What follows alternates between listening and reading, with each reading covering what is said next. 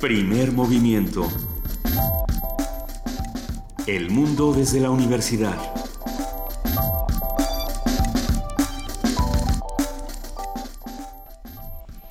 Muy buenos días a todos los que nos están escuchando esta mañana en Radio UNAM 96.1 de FM.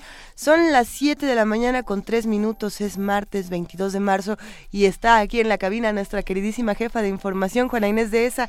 Bienvenida de vuelta, querida Juana Inés. Muchas gracias, Luisa Iglesias. Saludos a todos los de San Luis Potosí, que estuve por la Feria del Libro allá el, el fin de semana. Bonita feria.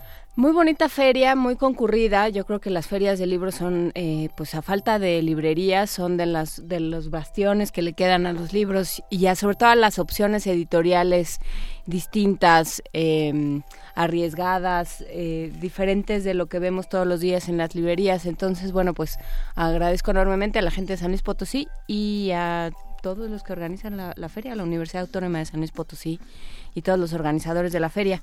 Y ya estamos de vuelta, Luisa. Eh, amanecemos eh, de este lado del mundo con la noticia de los de, los diferentes episodios que sucedieron en, en, Bruselas, uno en una estación de metro, el otro en, en el aeropuerto. ¿no? No, todavía no hay nada claro, todavía no se sabe quién quién se está ah, dando, otorgando la responsabilidad y estamos en, en espera. Por lo pronto hay muertos y, heridos en ambos casos y hay una enorme preocupación de todo el mundo de qué va a pasar después. De, qué va a pasar después y por qué está por qué está ocurriendo. Siempre es interesante conocer el porqué de este tipo de situaciones.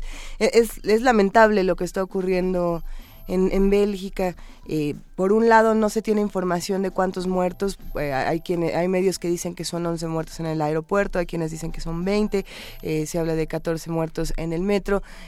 Es un poco complejo hasta ahora ir diseccionando toda la información, pero conforme pasen las horas, sin duda vamos a saber mucho más de lo que ocurrió. Si se habla de si es un atentado terrorista o no, se sale por todos lados el nombre Ali Sab perdón, en este momento no, no, no lo voy a poder pronunciar, pero pero sí, eh, bueno, se habla de eso y si nosotros comentábamos, bueno, creo que tendría, ya se lo habrían adjudicado de una u otra manera. Eh, pero bueno, vamos, vamos, a, vamos a ver cómo se desarrolla esta noticia y, y, si alguien está por allá y nos quiere escribir y contarnos cómo, cómo está todo, lo agradeceremos muchísimo. Eh, muchos nos centramos de que nuestros amigos están bien porque ahora Facebook al parecer este te dice, ¿no? Bueno, porque además están caídas las líneas telefónicas, era lo que escuchaba en entrevistas, entonces pues la forma en la que se están comunicando las personas es a través de Facebook, de Twitter, de, de mensajes por el teléfono. Pero bueno, Luisa, hoy vamos a tener eh, varias cosas. Además de esto, vamos a estar platicando con, con todos los que nos estén escuchando, que venturosamente, espero, que sean muchos. Por favor, mándenos un mensaje. Estamos en arroba P Movimiento y en diagonal Primer Movimiento UNAM. También tenemos teléfono 55 36 43 39. No nos dejen solas. De verdad, queremos platicar con ustedes. Esta mañana vamos a arrancar nuestro martes de mitos hablando de el Che redibujado.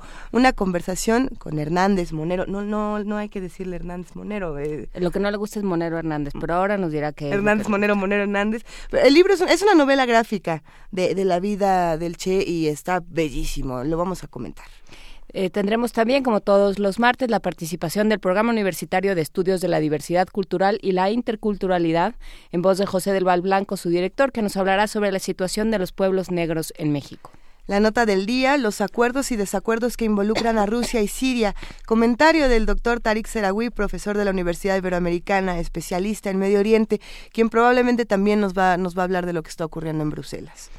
Eh, también, bueno, en la poesía necesaria me va a tocar a mí. Sí, Así es que cualquier sugerencia o petición que tengan por ahí, por favor háganosla llegar nuestra mesa, el té, segunda parte. ¿Recuerdan que, que, la primera parte del té tuvo todo un éxito, tuvo un éxito brutal? Bueno, el té, ceremonias y pendientes es el tema de hoy.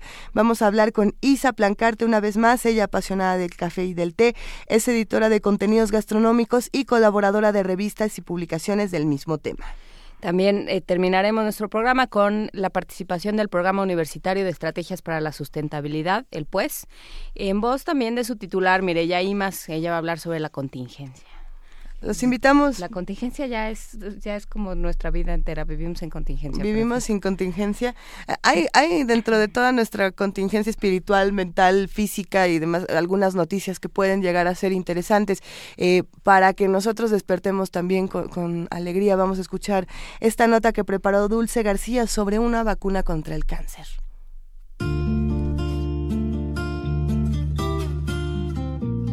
Gran Bretaña creó una vacuna para estimular el sistema inmune del cuerpo con el objetivo de disminuir los tumores cancerígenos de cualquier género. Alberto Monroy García, profesor de la Facultad de Estudios Superiores Zaragoza, reconoció este avance, pero reveló que el desarrollo de las vacunas no es ajeno a México, pues en la UNAM, un equipo de investigadores trabaja en su generación con métodos más minuciosos. En la vacuna que están desarrollando en, la, en Gran Bretaña, ataca a una enzima eh, muy importante que participa en la proliferación de células malignas de todos tipos de cáncer.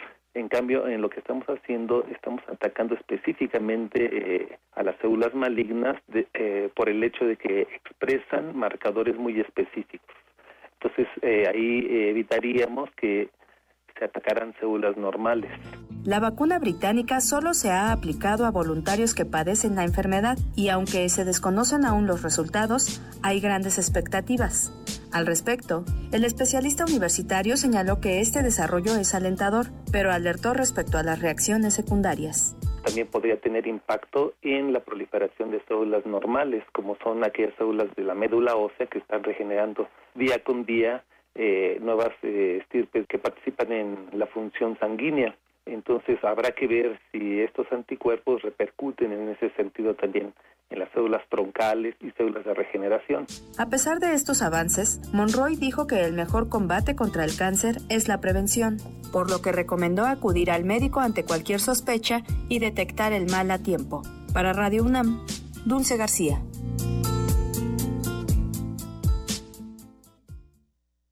Ah, bonita. Con el discurso del Che en la ONU. Arrancamos con el discurso del Che. Estamos aquí a las 7 de la mañana con 10 minutos discutiendo si arrancamos o no con el discurso del Che. Pues sí, porque lo tenemos ahí, el discurso de, de del Che en la ONU. ¿Por qué, ¿Por qué no lo escuchamos? Ya que le contamos a los radioescuchas Ya que, que estábamos lo en esta discusión, este, ya que se nos notaron las bambalinas. Y, también tenemos por ahí una, una canción de nuestro compañero, amigo José Luis Paredes Pacho. Eh, ¿Por qué no? ¿Qué prefieren? ¿A Pa- ¿La canción de Pacho o, o el discurso? Yo Eh, digo primero el discurso y luego la canción, ¿qué tal? está bien. Digo ya para que vean lo que es el radio, el radio al aire. Venga, El soltémoslo. radio todo abierto. No hay enemigo pequeño ni fuerza desdeñable, porque ya no hay pueblos aislados. Como establece la segunda declaración de La Habana, ningún pueblo de América Latina es débil, porque forma parte de una familia de 200 millones de hermanos que padecen las mismas miserias, albergan los mismos sentimientos, tienen el mismo enemigo, sueñan todos un mismo mejor destino y cuentan con la solidaridad de todos los hombres y mujeres honrados del mundo. Esta epopeya que tenemos delante la van a escribir las masas hambrientas de indios, de campesinos sin tierras, de obreros explotados. La van a escribir las masas progresistas, los intelectuales honestos y brillantes que tanto abundan en nuestras sufridas tierras de América Latina. Lucha de masas y de, y de ideas. Epopeya que llevarán adelante nuestros pueblos maltratados y despreciados por el imperialismo. Nuestros pueblos desconocidos hasta hoy que ya empiezan a quitarle el sueño. Nos consideraba rebaño impotente y sumiso y ya se empieza a asustar de ese rebaño. Rebaño gigante de 200 millones de latinoamericanos en los que advierte ya a sus sepultureros el capital monopolista yanqui. La hora de su reivindicación, la hora que ella misma se ha elegido, la vienen señalando con precisión también de un extremo a otro del continente. Ahora esta masa anónima, esta América de color, sombría, taciturna, que canta en todo el continente con una misma tristeza y desengaño, ahora Esta masa es la que empieza a entrar definitivamente en su propia historia. La empieza a escribir con su sangre, la empieza a sufrir y a morir.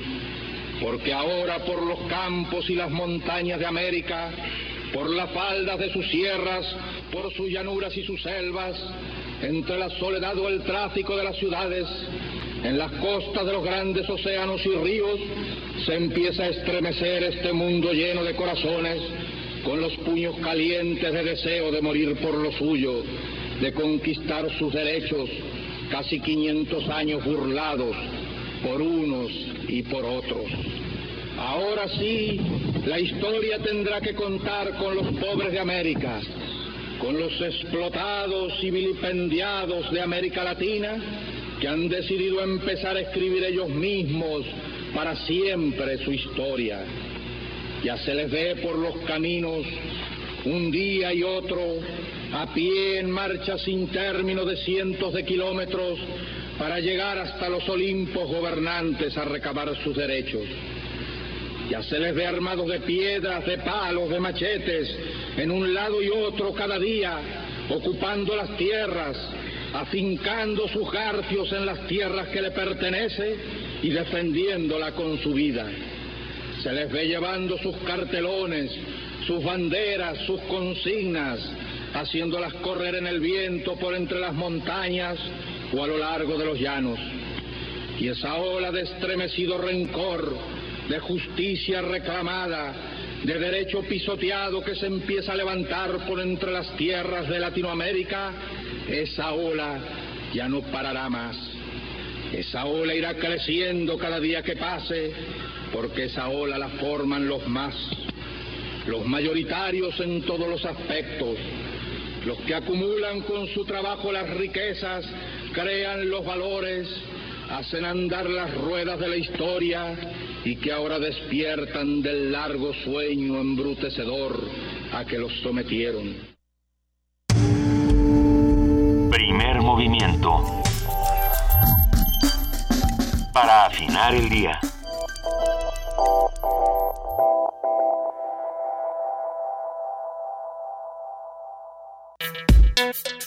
Martes de mitos.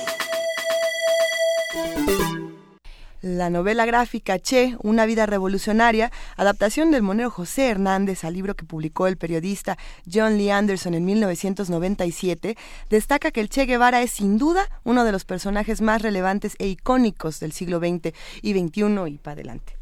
De entre las muy numerosas biografías y aproximaciones a una figura tan fascinante como la del Che, sin duda la biografía escrita por Johnny Anderson, Che Guevara, una vida revolucionaria, es ampliamente considerada como la mejor y la más completa, pues contó con acceso privilegiado a diarios del Che y a otros materiales que ningún periodista había podido consultar antes. El libro describe la vida del Che y su participación en la Revolución cubana, lo que integra una mirada histórica muy particular sobre los acontecimientos que cambiaron a la isla caribeña. Conversaremos hoy con, un, con pues, su ilustrador, José Hernández, sobre su trabajo de adaptación de la vida del Che a novela gráfica. ¿Cómo estás, José? Buenos días. Muy bien, pues no sé si ya desperté, pero aquí estoy. Tú échate a hablar y en algún momento del proceso uno despierta. Eh, Radio Rebelde, en la página 99 se ve una se ve una mano con un micrófono que dice Radio Rebelde diciendo, aquí Radio Rebelde desde las puertas de Santiago de Cuba, hablando a nombre del movimiento 26 de julio y el ejército rebelde. Pueblo de Cuba, el tirano ha huido. Los principales asesinos se han dado a la fuga más precipitada ante el empuje incontenible del ejército rebelde. ¿Cómo fue dibujar a este ejército rebelde, la historia y la épica del ejército rebelde? Pues fue un, eh, la verdad es que fue un reto, eh, yo no soy, eh, bueno, ya me, ya me regañó mi editor que dice que, que ya no puedo decir que no soy novelista gráfico después pues de un par de, novelas gráficas, pero eh, la verdad es que yo soy básicamente un caricaturista, caricaturista político, ya con poco más de 20 años haciendo caricatura política. Y dejar a un lado el proceso y las herramientas y la el, objetivo y la idea de lo que es la caricatura política para empezar en, otro género tan distinto como es la novela gráfica o, la, o el cómic de largo aliento, la historieta, eh, pues es muy distinto, ¿no? Entonces dibujar esto, este proyecto sí, sí fue un, un, reto. Fueron para este primer libro, porque van a ser tres libros, va a ser una trilogía. Para este primer libro fueron dos años de trabajo, un año de, de investigación, investigación del personaje, investigación eh, iconográfica y un año pues de, dibujar. Y fue el mejor taller de dibujo que pude haber tenido, porque haciendo caricatura pues uno es muy mañoso y hace, la caricatura es exageración, entonces uno cabezotas, cuerpecitos y todo deforme y acá pues no, hay que, hay que tener un manejo del dibujo muy distinto, ¿no? Entonces, Precisamente, fue muy buen taller. La caricatura es hiperbólica, no es exagerada, es, es juguetona. E, en el caso de la novela gráfica, tienes que discutir con otro autor ¿no? Bueno, tienes que discutir con el que con el que hizo el texto en este caso, porque el texto está desde, desde el 97, tienes que discutir con toda la información que, que vas eh, juntando en todo este año de investigación y también tienes que discutir con, con toda una imaginería histórica que ya está eh, previamente fabricada, vamos a decirlo así. ¿Qué pasa con toda esa información? ¿Cómo, se puede condensar y cómo se, cómo se pasa? ¿Cómo se puede metabolizar también? Pues fue uno de los retos de hacer la adaptación, porque además eh, era no solo era adaptar eh, un texto a, una narrativa gráfica, sino además adaptar un texto periodístico, eh, histórico, a otro género que es la novela, o sea, novelizarlo, ¿no? yo no quería hacer, desde que empezamos a platicar el proyecto, me, lo, me, invitó Eduardo Rabasa hace, insisto, hace dos años, desde que él me invitó al proyecto, yo no quería ser una biografía ilustrada, no quería ser meramente un ilustrador de, de, la vida del Che, sino realmente adaptar el texto y hacer una, una, novela, contar una historia, no nada más eh, poner imágenes a, un, a, un, texto histórico, eh, descriptivo, con años, este, fechas y tal, sino realmente contar una historia personal. Entonces, ese fue este, la, primera complejidad, ¿no? Eh, yo estudié cine hace muchos años en el CUEC, cuando los que estudiábamos cine y nos, nos terminábamos la carrera, decíamos que nos recibíamos y nos jubilábamos con todo éxito, porque no volvíamos a hacer cine jamás. Y yo soy de esa generación, entonces soy un cineasta frustrado. Y bueno, pues apliqué todo lo que aprendí en adaptación, en hacer la adaptación eh, apliqué todo lo que aprendí en guion, que fue en lo que me especialicé. El, storyboard, eh, ah, todo, todo, lo que se hace en storyboard para ir contando historias cuadro a cuadro. ¿Y cuál fue la historia que contaste? ¿Qué elegiste? ¿Qué dijiste? Esto es lo que yo quiero. Pues eh, cuando me hicieron la propuesta, yo lo pensé mucho ¿Tú qué, pensabas del Che cuando te hicieron la propuesta? O sea, ¿quién era para ti? Eh, bueno, pues sí, había leído ya el libro de John, había leído el libro de, de Taibo. Eh, sí tenía un acercamiento, eh, no muy, no tan cercano como ahora ya lo tengo, obviamente, pero sí había un acercamiento, era un personaje que del cual admiraba algunas cosas, otras no tanto. No era un personaje muy cercano o alguien que yo este, admirara. No desde tenía siempre. playera. No. A pesar de que si no te llevas bien con el personaje del Che, hay como un, como un, choque, ¿no? Todo el mundo te va a decir, pero ¿por qué no te cae bien el Che? ¿Qué es lo que estaba pasando? bueno, pero uno no, va por la vida proclamando si quiere o no al Che, digamos. Se da por hecho que lo queremos todos y, nadie averigua más. Sí, es de esos personajes pues no, más bien es un personaje muy polémico. ¿Y ahí? Y hay gente que, que, que lo ama a muerte y hay gente que lo odia a muerte. Entonces sí me he encontrado cosas, sobre todo comentarios muy virulentos en, redes sociales y demás. Ahora que salió el libro, que sí me, me, ha sorprendido un poco. Pero bueno, este eh, lo que yo les propuse, tanto a John Lee Anderson como a Sexto Piso, poco después de, comenzar a, analizar la idea, fue no hacer un libro, sino hacer tres libros porque si era hacer una, unas, un, solo tomo, hacer toda la vida del Che, si era algo muy, muy complicado y si me iba a tardar 10 años, iba a salir una cosa de, de 800 páginas. Eh, entonces les propuse hacer tres y dividir la vida del Che en tres grandes momentos. Primero el Che en México, que incluye su viaje por Centroamérica, luego el Che en Cuba y finalmente el Che en Bolivia, que incluye su aventura en el Congo y que es donde muere. Eh, y les propuse empezar por el segundo, porque era, porque es el momento, eh, si, Ernesto Guevara pasa a la historia, es por haber eh, participado en la revolución cubana, ¿no? Una revolución triunfante, una revolución que bueno, en, un principio no era una, una revolución socialista, pero sí terminó en ello, aunque el Che sí desde un principio tenía esta visión eh, socialista, incluso comunista, eh, pero una revolución de ese tipo triunfante en las barbas, ahora sí que del imperio, ¿no? Entonces, esto hace que, que Ernesto se convierta en el Che y pase a la historia. Y por eso me parecía que era bien, era muy pertinente empezar con esta parte hay, hay otros asuntos. Bueno, me quedo pensando, por ejemplo, en lo que está ocurriendo actualmente, en, en cómo eh, nosotros, ah, eh, si, si ahorita decimos, a ver, ¿qué está pasando en Cuba? Lo primero que pensamos es, Obama. es Barack Obama, pensamos en, en, la familia eh, conociendo Cuba, en esta visita que no se había dado en 88 años. Pensamos en los Rolling Stones que van a tocar ya no este viernes, sino el próximo. Lo cambiaron porque se dieron cuenta de que todos en Semana Santa teníamos planeado irnos para allá.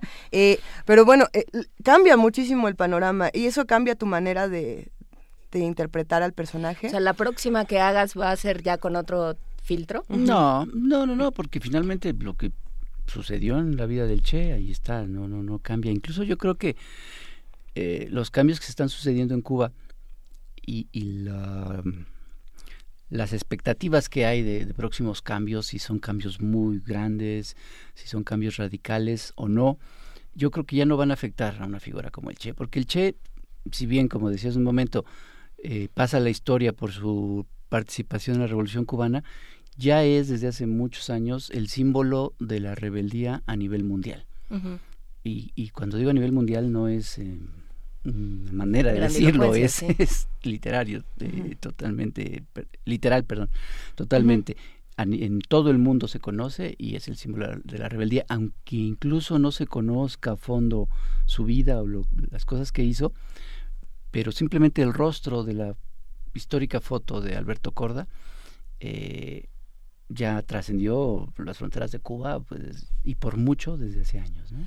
Y hablando de, la foto de Corda, yo veía la, la novela y claro, por supuesto que, que al Che lo tenemos muy visto, por ponerlo en esos términos, ¿no? Lo tenemos muy estudiado, ya sabemos cómo es. Pero, ¿qué haces con el resto de los personajes que eh, muy probablemente no están consagrados, o sea, no, no están registrados? ¿Qué, ¿Qué, tanto te inventas? No solo en términos de historia, sino en términos de, de narrativa gráfica. Eh, ese, ese, era uno de los objetivos de, de hacer este libro, eh, presentar no solo al Che histórico, incluso decidí eh, nunca poner la foto o la famosa foto de Corda, no usarla porque eh, un poquito como símbolo pues de que es, esto es más allá de, de, esta foto, ¿no? Lo que queremos es conocer al personaje que está más allá de, del famoso icono y conocer también a, a, los personajes cercanos a él y personajes muy muy cercanos y muy importantes que en otras eh, adaptaciones que se han hecho de su vida, porque me puse a investigar y encontré cerca de siete, ocho novelas gráficas sobre el Che que se han hecho en los últimos 50 años. y, y, por ejemplo, ninguna eh, viene la relación que tenía con su madre. Se menciona por ahí. Sí, justamente era la, madre la que yo pensaba. Y, y, la, relación de, del Che con su madre fue muy importante a lo largo de toda su vida. Entonces, yo tenía mucho interés en contar eh, pequeños detalles que si tal vez históricamente o seguramente históricamente no tienen mucha relevancia, pero dramáticamente y dentro de la historia personal del Che me parecía que eran importantes. Por ejemplo, cuando llega a Cuba, cuando desembarca el Granma en Cuba, eh, con Fidel y, con 80 cubanos y con el Che, son atacados por el ejército de Batista y el Che es herido en el cuello, una herida muy aparatosa, y, y, él se da por muerto. E incluso las noticias que salen de Cuba son que eh, Batista aplastó la rebelión y que incluso eh, Fidel, Raúl y, todos los demás están muertos. Y son las noticias que llegan a Argentina. Y son las noticias que llegan a los padres del Che. Entonces, en la noche de, Año Nuevo de 1956, están en la casa de los padres del Che, están celebrando, bueno, tristes pues, una noche triste, porque no saben qué ha pasado con, con Ernesto, y de pronto alguien mete un sobre por debajo de la puerta y es una carta del Che diciéndoles, es una carta a su madre diciéndole que está vivo. Eso está documentado. Sí, sí, sí, está muy documentado. Es más, está eh, tengo el facsímil de la carta, ¿no? Eh, o sea, publicado, pues. Y yo cuando leí esa escena dije, esto tiene que estar en, la novela. Históricamente no importa. Dramáticamente tiene que estar, evidentemente. Thomas McCormack, que este, escribe sobre los editores de, novela, dice, el, el, novelista tiene una especial, una especial capacidad para adivinar lo que se le antoja a su, y lo pone en esos términos, lo que se le antoja al lector. Entonces, claro, se te antoja ver esa escena. Sí, yo desde que Más allá de, que estén todos, eh, de, la, batalla y Batista y todo esto, quieres ver ese momento en el que se, se pone de manifiesto la resistencia sigue, ¿no? Y se pone de manifiesto en un, en un ámbito tan tan íntimo y tan poco abierto como al, al escrutinio de todos. Yo sí, como lector, lo quiero ver. Sí, y es, como ese hay varias escenas que no, no vienen generalmente en las biografías ilustradas o en cómics o en fin, este, narrativas gráficas que se han hecho alrededor del Che. Y eh, lo platicaba, lo platiqué mucho con John Lee Anderson. Eh, luego él, estaba muy preocupado porque evidentemente pues porque se respetara la historia porque y porque se documentara todo lo que yo ponía entonces sabes que yo le enviaba las páginas que iba haciendo, las iba revisando, él, vive en, Inglaterra, y a veces me preguntaba, bueno, e, este diálogo, ¿cuál es tu fuente? Yo, no, pues no hay ninguna fuente, yo lo inventé porque hay momentos en que tengo que inventar, pues no, no todo está registrado no, bueno, de tal para los periodistas eso les hace que les tiemble un ojo, Claro, eh, pero bueno, finalmente eh, lo entendía, pues que eran unas licencias literarias que uno debía tomar. Y afortunadamente, y es a lo que le agradezco, me dio total libertad eh, para yo agarrar su texto y, convertirlo en, en una en esto no en una novela gráfica. Eh, al final quedó contento. Obviamente hubo muchas cosas que, que, hablamos y algunas hasta las discutimos no eh, en algunas yo cedí en otras él pero bueno al final los dos creo que quedamos contentos con el resultado.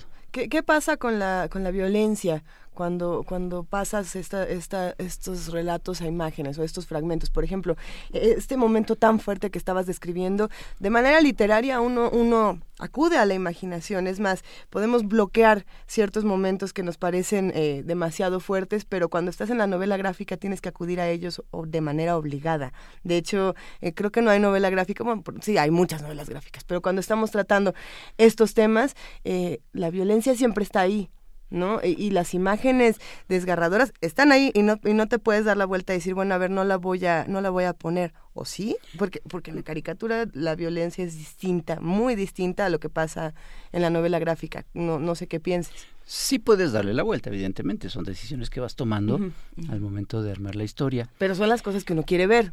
Sí, y, y, no, y tienes toda la razón. Hay una, particularmente hay una escena, porque además, bueno, es una novela gráfica que está narrando una revolución armada. Sí, no, tampoco puede ser todo rosa. Eh, y hubo un momento especialmente fuerte que es eh, la primera vez que eh, los revolucionarios castristas ejecutan a un traidor. Encuentran a un, a un, personaje que está traicionándolos, que está dando información al ejército de Batista y deciden pues ejecutarlo. Eh, y es el Che el que lo ejecuta. Que además esta información no se conocía al principio, es, es en el libro de, de, John Lee Anderson en que finalmente, porque era una parte que se había borrado, eh, se había censurado pues de los diarios del Che. Y John, que tuvo acceso a, muchas partes que no se conocían de los diarios del Che y de cartas y demás documentos, bueno, encuentra que es él mismo el que, el que ejecuta a este traidor. Y bueno, ¿cómo presentarlo? Sí, sí me, me cuestioné, pues, ¿cómo lo voy a hacer? Pues bueno, pues hacerlo lo más fielmente posible a como está descrito en el propio diario del Che. Entonces, pues lo que hice fue eso, eh, tratar de darle imágenes a, a, esa descripción eh, hecha pues, incluso hasta con sangre fría, ¿no? eh, y lo que hice fue eh, esa, esa secuencia, que sí es muy descriptiva, pero le pensé mucho si evadía pues lo que fuera tan descriptivo, pero finalmente decidí que tenía que presentarlo tal como está. Eh, muy dramáticamente, porque además así viene narrado, y lo contrasté con la visita que hace la esposa del Che con su hija de, dos años a los papás del Che en una mm, secuencia pues hasta cierto punto tierna, ¿no? Eh, comparado con con la, lo terrible que es pues una revolución eh, en, una sierra eh, en donde suceden cosas como ejecuciones sumarias. ¿Qué tan complicado fue? Lo, lo decías un poco al principio, pero ¿qué tan complicado fue quitarte, o sea, ponerte serio en, en el sentido de quitarte pues esta, este escarnio profesional, que es eh, lo que haces todos los días como monero, y, y, convertirte en un biógrafo, y convertirte en una persona que está armando una película eh, de alguien de quien no se quiere burlar, por principio no se quiere burlar, ¿no? O sea, a lo mejor ya luego entras al juego y así, pero, pero ¿cómo fue este proceso? Sí, no, bueno, biógrafo no, no, no lo, no lo fui, no lo soy. Pero lo fue Jolie Anderson antes, ¿no? Eh, pero no, no fue tan difícil porque eh, son géneros totalmente distintos y entonces en ningún momento sentí yo la tentación de, de, de, hacer lo que hacía, lo que hago cotidianamente en los cartones. En la caricatura política, como bien lo dices, es el escarnio, es la ridiculización, es el ridiculizar a los personajes del poder eh, y burlarse de ellos exhibiendo su, su catadura moral, sus, vicios éticos. Acá no tiene nada que ver, acá el objetivo es otro totalmente distinto. No solo es distinto el tratamiento, eh, sino es distinto el objetivo. Acá era contar una historia, narrar, armar, eh, estructurar una, una, historia para contarla lo, mejor posible, para hacerla eh, eficazmente narrativa. Y pues por eso acudí a mis herramientas que aprendí en, en, en, el, en el CUEC y también cambié los instrumentos incluso físicos, pues, ¿no? Suelo hacer mis cartones pues con tinta china, ¿no? Una línea. Acá decidí desde un principio hacerlo todo a lápiz, eh, después trabajarlo mucho, ahora sí que mucha postproducción en, en la computadora, que ahora hay esa herramienta y pues hay que usarla, buscando, haciendo muchas texturas, e, efectos, buscando atmósferas que lo hicieran muy realista y sobre todo muy verosímil, que la historia se creyera y atrapara al lector. Eh, como lector de novela gráfica me he encontrado con, con libros que a veces cuentan historias reales, incluso también biografías, pero que de entrada el, el, monito sencillo, demasiado sencillo, demasiado simple, como que me crea una distancia que ya no me creo mucho. Y entonces yo quería como que romper eso de alguna manera y crear situaciones muy verosímiles y, y, que uno se sintiera ahí adentro, ¿no? A un lado del Che cuando lo hieren o, o a un lado de su mamá cuando lee la carta, en fin, realmente que el, que el lector fuera testigo de muy cercano a lo que está sucediendo. Espero haberlo logrado. ¿Por qué, por qué lo, los jóvenes recurren más a la novela gráfica para aprender historia que a los libros de texto? Pues no sé, no sé incluso si eso sea cierto.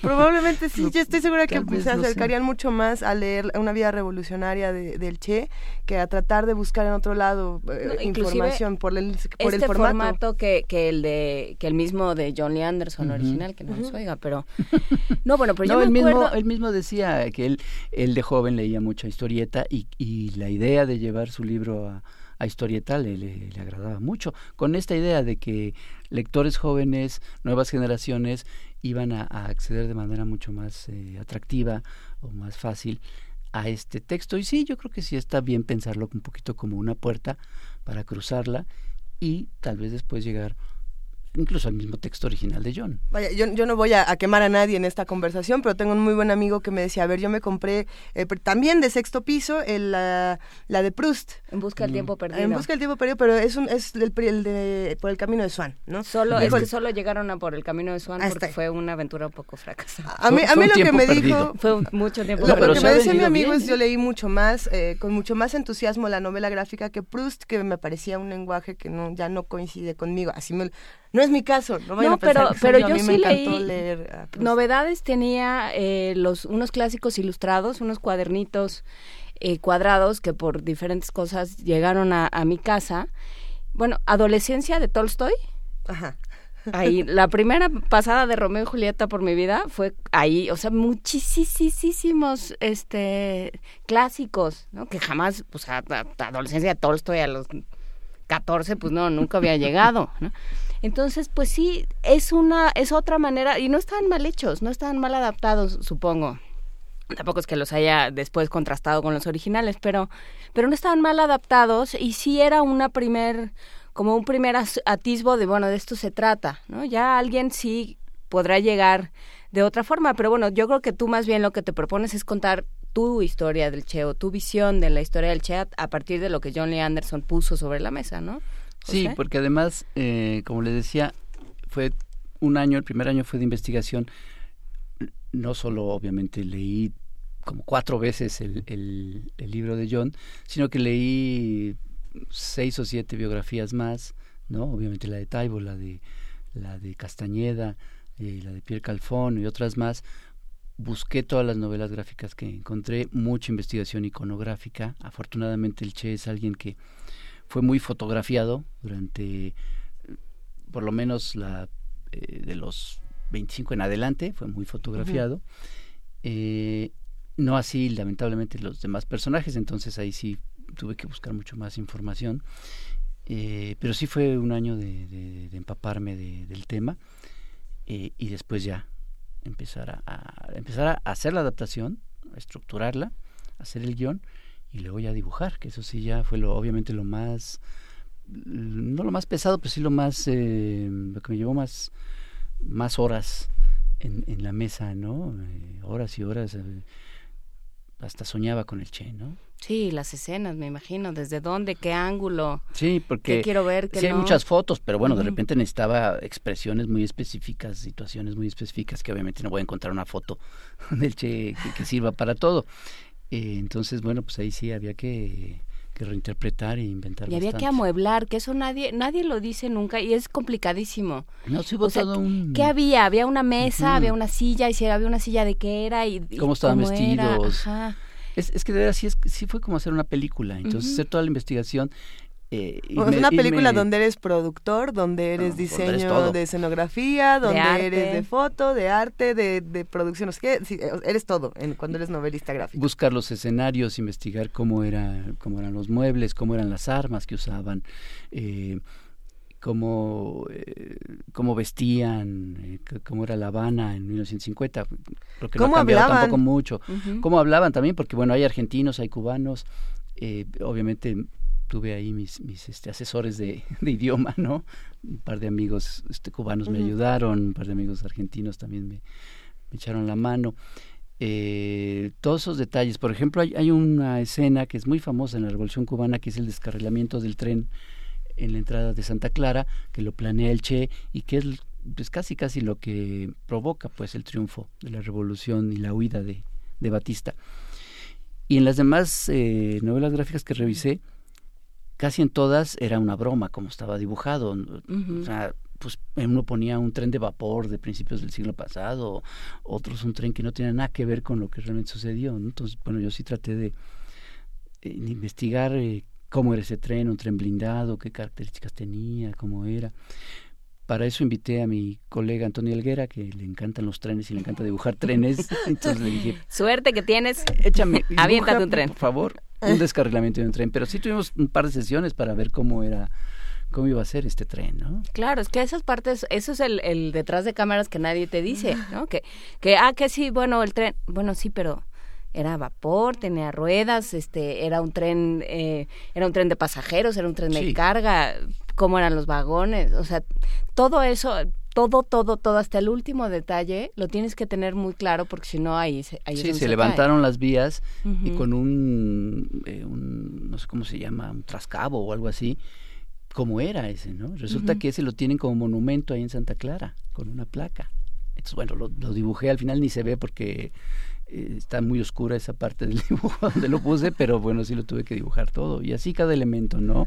Los telefax, claro. un mimeógrafo que tienen en Sierra Maestra, en, en, fin, este, sí hay una investigación que tal vez no al momento de leerla eh, el lector pues no es consciente. Pero solo se nota si no está. Pero eh, sí te crea un, un ambiente que, que, yo espero que, como decía hace un momento, haga verosímil la historia y atrape al lector. ¿Qué le dirías a los jóvenes que quieren dedicarse precisamente a la novela gráfica y que ya están entrando en ese terreno? no, bueno, antes de entrar a esta conversación hablábamos del taller de Ricardo Peláez donde están un grupo de jóvenes todos con un proyecto de novela gráfica distinto y así como hay, unos que traen ciencia ficción, hay otros que también traerán este un asunto histórico, otros que traerán fantasía enloquecida. ¿Qué, qué, qué consejo les darías a los que se están integrando al mundo de la novela gráfica? Pues casualmente el sábado pasado estuve yo en ese taller platicando con eh, estos jóvenes. ¿Qué tal? Y, algunos no tan jóvenes. Eh, y yo lo que les decía ahí es que algo muy importante eh, es el guion.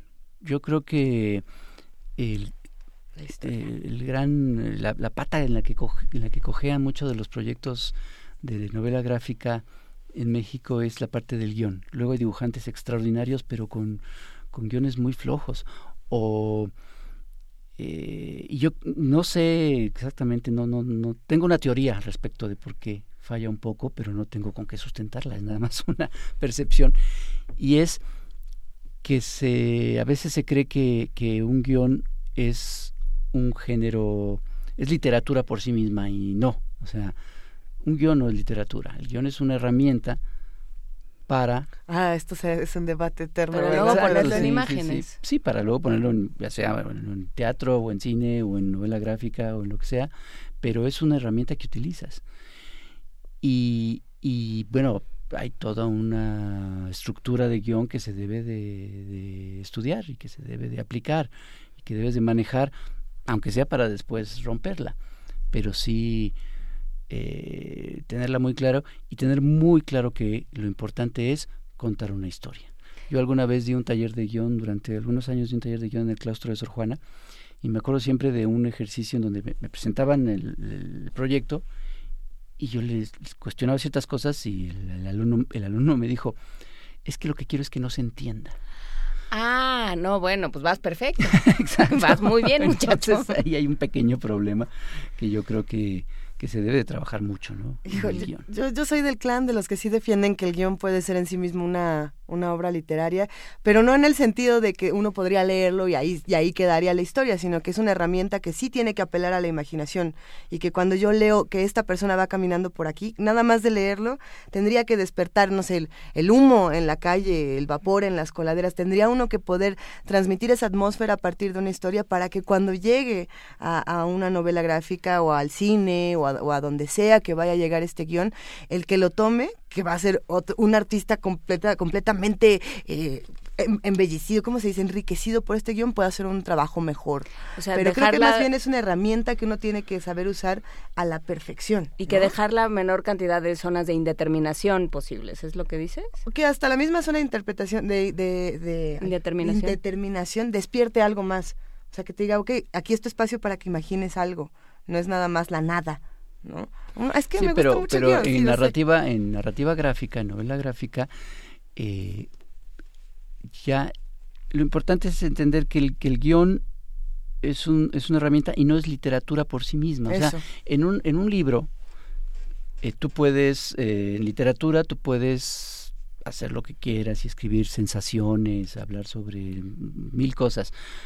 Pero pienso yo que en una novela gráfica es un género narrativo. Eh, totalmente. Digo, a menos de que estés haciendo experimentación y bueno, pues puede ser, pero eso ya no esperes que efectivamente todo el mundo te entienda y a lo mejor ahí sí es lo que quieres que no se entienda. pero si quieres que te entiendas, quieres causar una emoción, eh, cuando hablamos de géneros narrativos, si quieres provocar emociones, primero tienes que hacer que se entienda para poder provocar la emoción, ¿no? Porque si no, entonces, bueno, igual la provocas, igual no, pero entonces ya no depende de tu obra, sino del lector.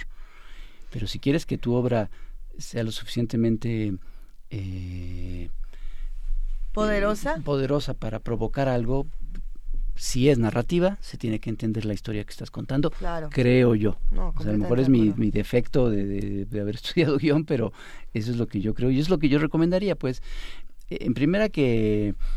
Eh, que lo piensen bien y si no se arrepienten, pues bueno, tratar de hacerlo lo mejor posible y ahora que hay un, lo comentábamos antes de entrar al aire, creo, eh, hay una especie de boom de novela gráfica en México, esperemos que no sea una moda, que realmente se siga apoyando, continúe, que se establezca bien como un género con todas las, de la ley, sin este menosprecio que hay eh, de, parte de lectores y de parte de editores. Y aprovechar esto, ¿no? Hace un momento comentaba, de hace unos años a la fecha en todas las grandes librerías, en todas las librerías, ya hay un espacio ganado de novela especial para novela gráfica, ¿no? Entonces, pues ojalá se siga fomentando. Ah, excelente conversación, creo que hemos quedado aquí con todavía varias preguntas de los radioescuchas, eh, tenemos muchísimo que comentarles, pero tenemos además un libro de regalo que lo vamos a dar por Facebook. ¿Son dos? Uno por, eh, por Facebook, ah. ya puso cara de interventor de gobernación, que como uno o dos. No, tenemos dos uno por Facebook en una publicación que ahora mismo va a poner Frida Saldívar en nuestro muro y uno por ah. teléfono. Eh, salude a Paco Ángeles, nuestro, ¿no? A Frida también. Salió corriendo. Frida que está cubriendo todas las bases.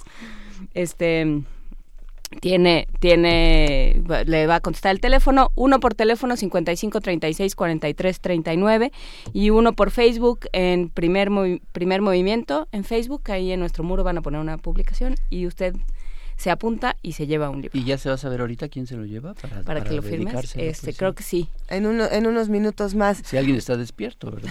Sí, hay Están despiertos. Están despiertos y contentos por esta conversación que acabamos de tener con José Hernández Monero. Un verdadero placer haber platicado contigo esta mañana. Todos a leer Che, una vida revolucionaria, novela gráfica que se lee de texto, se lee de imagen y cómo discuten estas dos. Sí, ya está en librerías desde el fin de año. Este y acaba de salir en España hace tres semanas y le está yendo muy bien. Muchas felicidades, qué bueno. Ya hay interés por este traducciones al, inglés, al portugués. Excelente. estoy muy muy contento y bueno, ya trabajando porque la idea es que este año, en, más o menos en octubre, tener el libro 1, porque es el libro 2, tener el libro 1, que es México, y el año que entra también para, para mediados de año, espero, agosto por ahí, tener el libro 3 para cumplir la ¿Oyeron a lo lejos el tronar del látigo?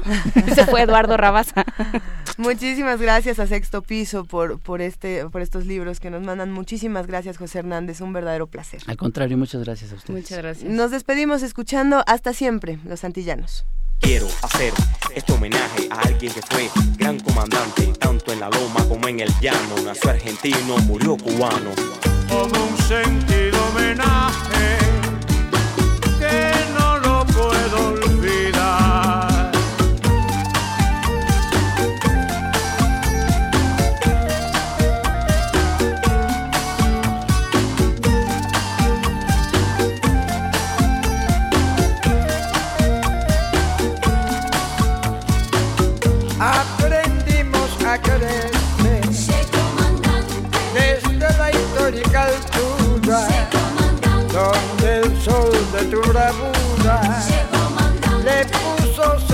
cerco a la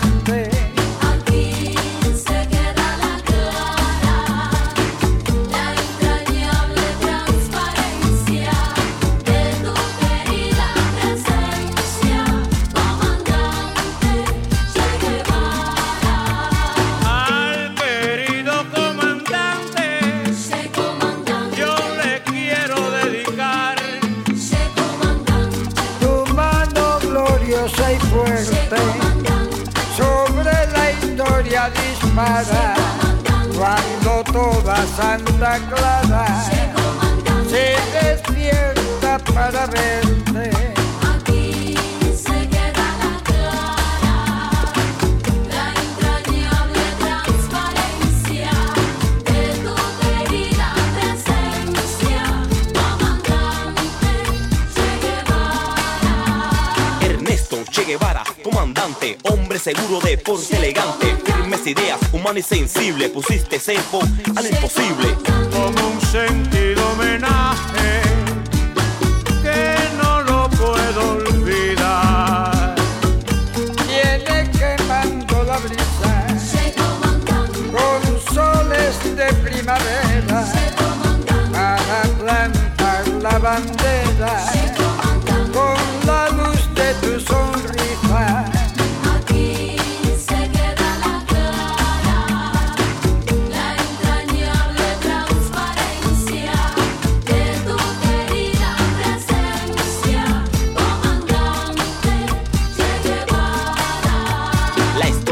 toda la valentía de la sangre derramada en América Latina. Tanto en Cuba como en otros escenarios fuiste ejemplo de revolucionario. Vamos revolucionario, te conduce a nueva empresa,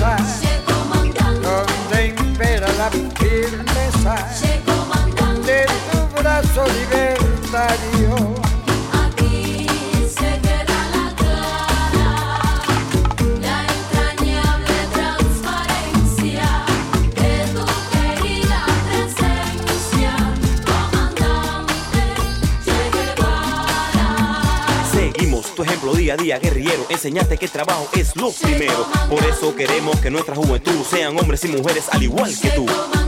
Seguiremos adelante. Como junto a ti seguimos. Y con Fidel te decimos. Hasta siempre, comandante.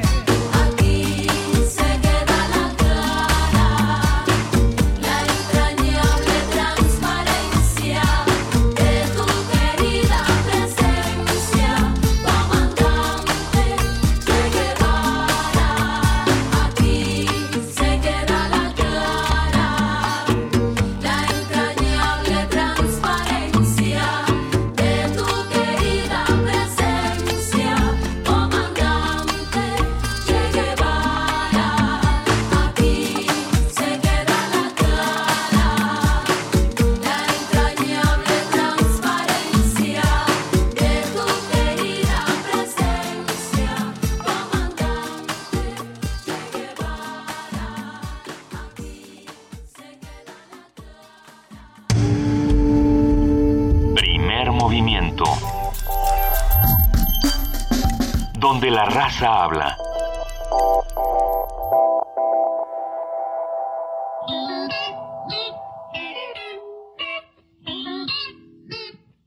Fundado en 1929, el Instituto de Biología de la UNAM es una de las entidades universitarias más emblemáticas en el estudio de la biodiversidad en México.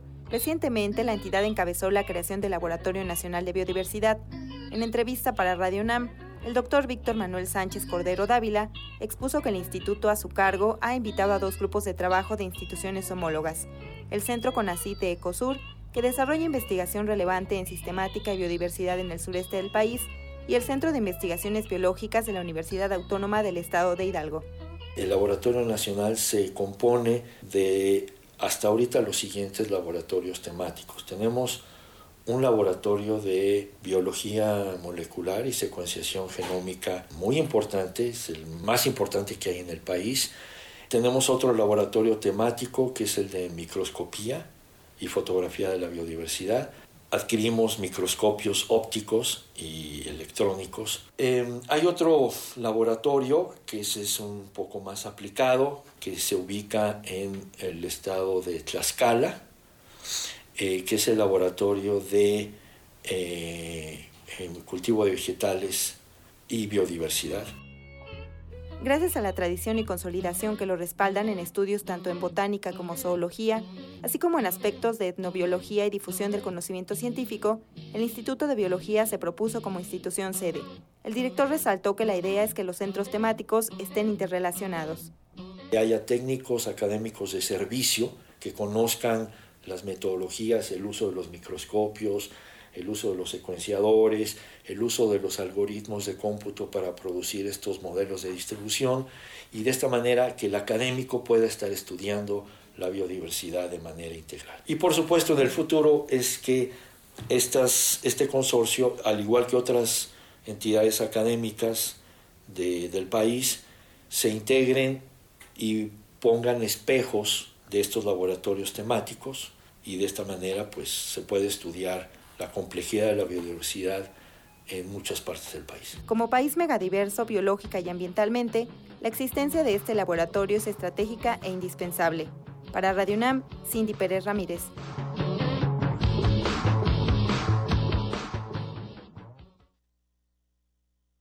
Primer movimiento.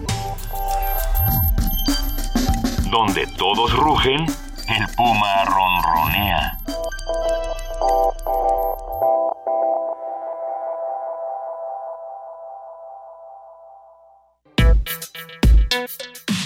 Soy Alberto Betancourt. Quiero invitarlos a escuchar Mundos Posibles todos los jueves a las 9 y 10 de la mañana como parte del programa Primer Movimiento.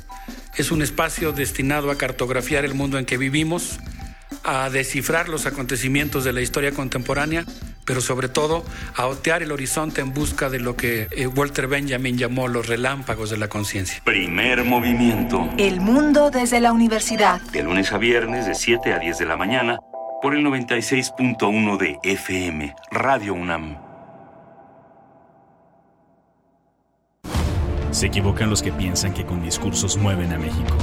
Los que movemos a México somos los ciudadanos, los que sabemos que el esfuerzo es el mejor homenaje para los nuestros, los que llevamos a México en el rostro con orgullo. Hemos ido ganando fuerzas, tomando terreno. Nuestra participación es la solución. Atreverse el progreso, nuestra decisión. Estamos listos, estamos haciendo la diferencia. El cambio es tuyo, es contigo. Atrévete. PRD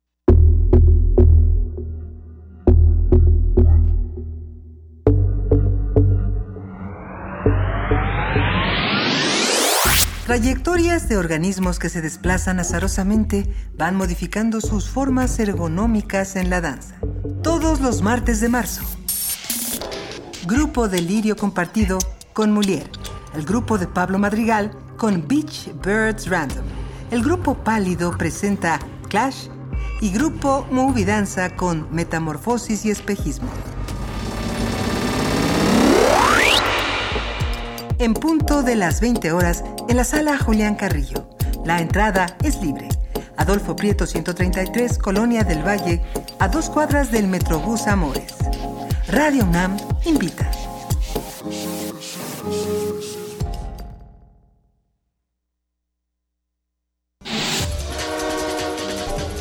Corte informativo. Buenos días, esta es la información. Alejandro Olmos Curiel, profesor de la Escuela Nacional de Estudios Superiores, Unidad Morelia de la UNAM, desarrolló un proyecto para preservar y difundir juegos autóctonos. El especialista explicó que se generó una base de datos para registrar las reglas del juego y se investigaron evidencias arqueológicas relacionadas, fuentes documentales, así como analogías etnohistóricas y etnográficas. El Tribunal Electoral del Poder Judicial de la Federación aprobó el spot en el que aparece el dirigente nacional del PRD, Agustín Basabe, determinó que no es contrario a la ley electoral y tampoco incurre en actos anticipados de campaña. La Profeco verificará que establecimientos comerciales apliquen los precios correctos durante esta Semana Santa. Personal de la dependencia realizará recorridos por aeropuertos, centrales camioneras, centrales de abasto, hoteles y restaurantes. El presidente Enrique Peña Nieto dijo a las Fuerzas Armadas del país que son los primeros defensores de la patria y están obligados a actuar con estricto apego a la ley y respeto a los derechos humanos. El Partido Movimiento de Regeneración Nacional firmó en Oaxaca un acuerdo con la sección 22 de la Coordinadora Nacional de Trabajadores de la Educación. Andrés Manuel López Obrador aseguró que se trata de adoptar un esquema alternativo a la reforma educativa del gobierno federal. Estamos a favor de los maestros y sabemos muy bien que no se trata de una reforma educativa. No hay nada en esa reforma para mejorar la calidad de la enseñanza. Por su parte, Rubén Núñez, secretario general de la sección 22 del Magisterio Nacional, desmintió que se haya firmado un acuerdo con Morena para apoyar a este partido en los comicios de junio próximo en Oaxaca.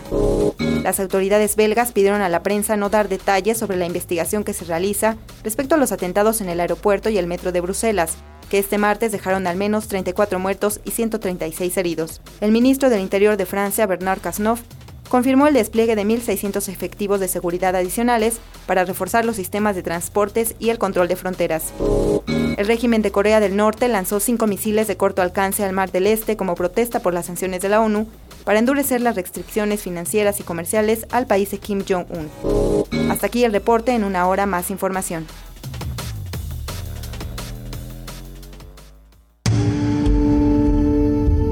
movimiento. Donde la raza habla. Y ya, y ya se fueron los libros del Che, ya. Eh, pero eso no quiere decir que nos dejen de llamar o que nos dejen de escribir. Estamos en arroba P Movimiento, en diagonal Primer Movimiento UNAM y en el teléfono 55 36 43 39. Eh, por teléfono se ganó el libro Oralia Estrada Vite y por Facebook se lo ha llevado esta mañana. Itayetsi Olivar. Ahí está. Pero sigan escribiéndonos, vamos a tener todavía más sorpresas eh, para todos los que nos están escuchando, para nuestros queridísimos radioescuchas. Gracias por estar en el 96.1 de FM.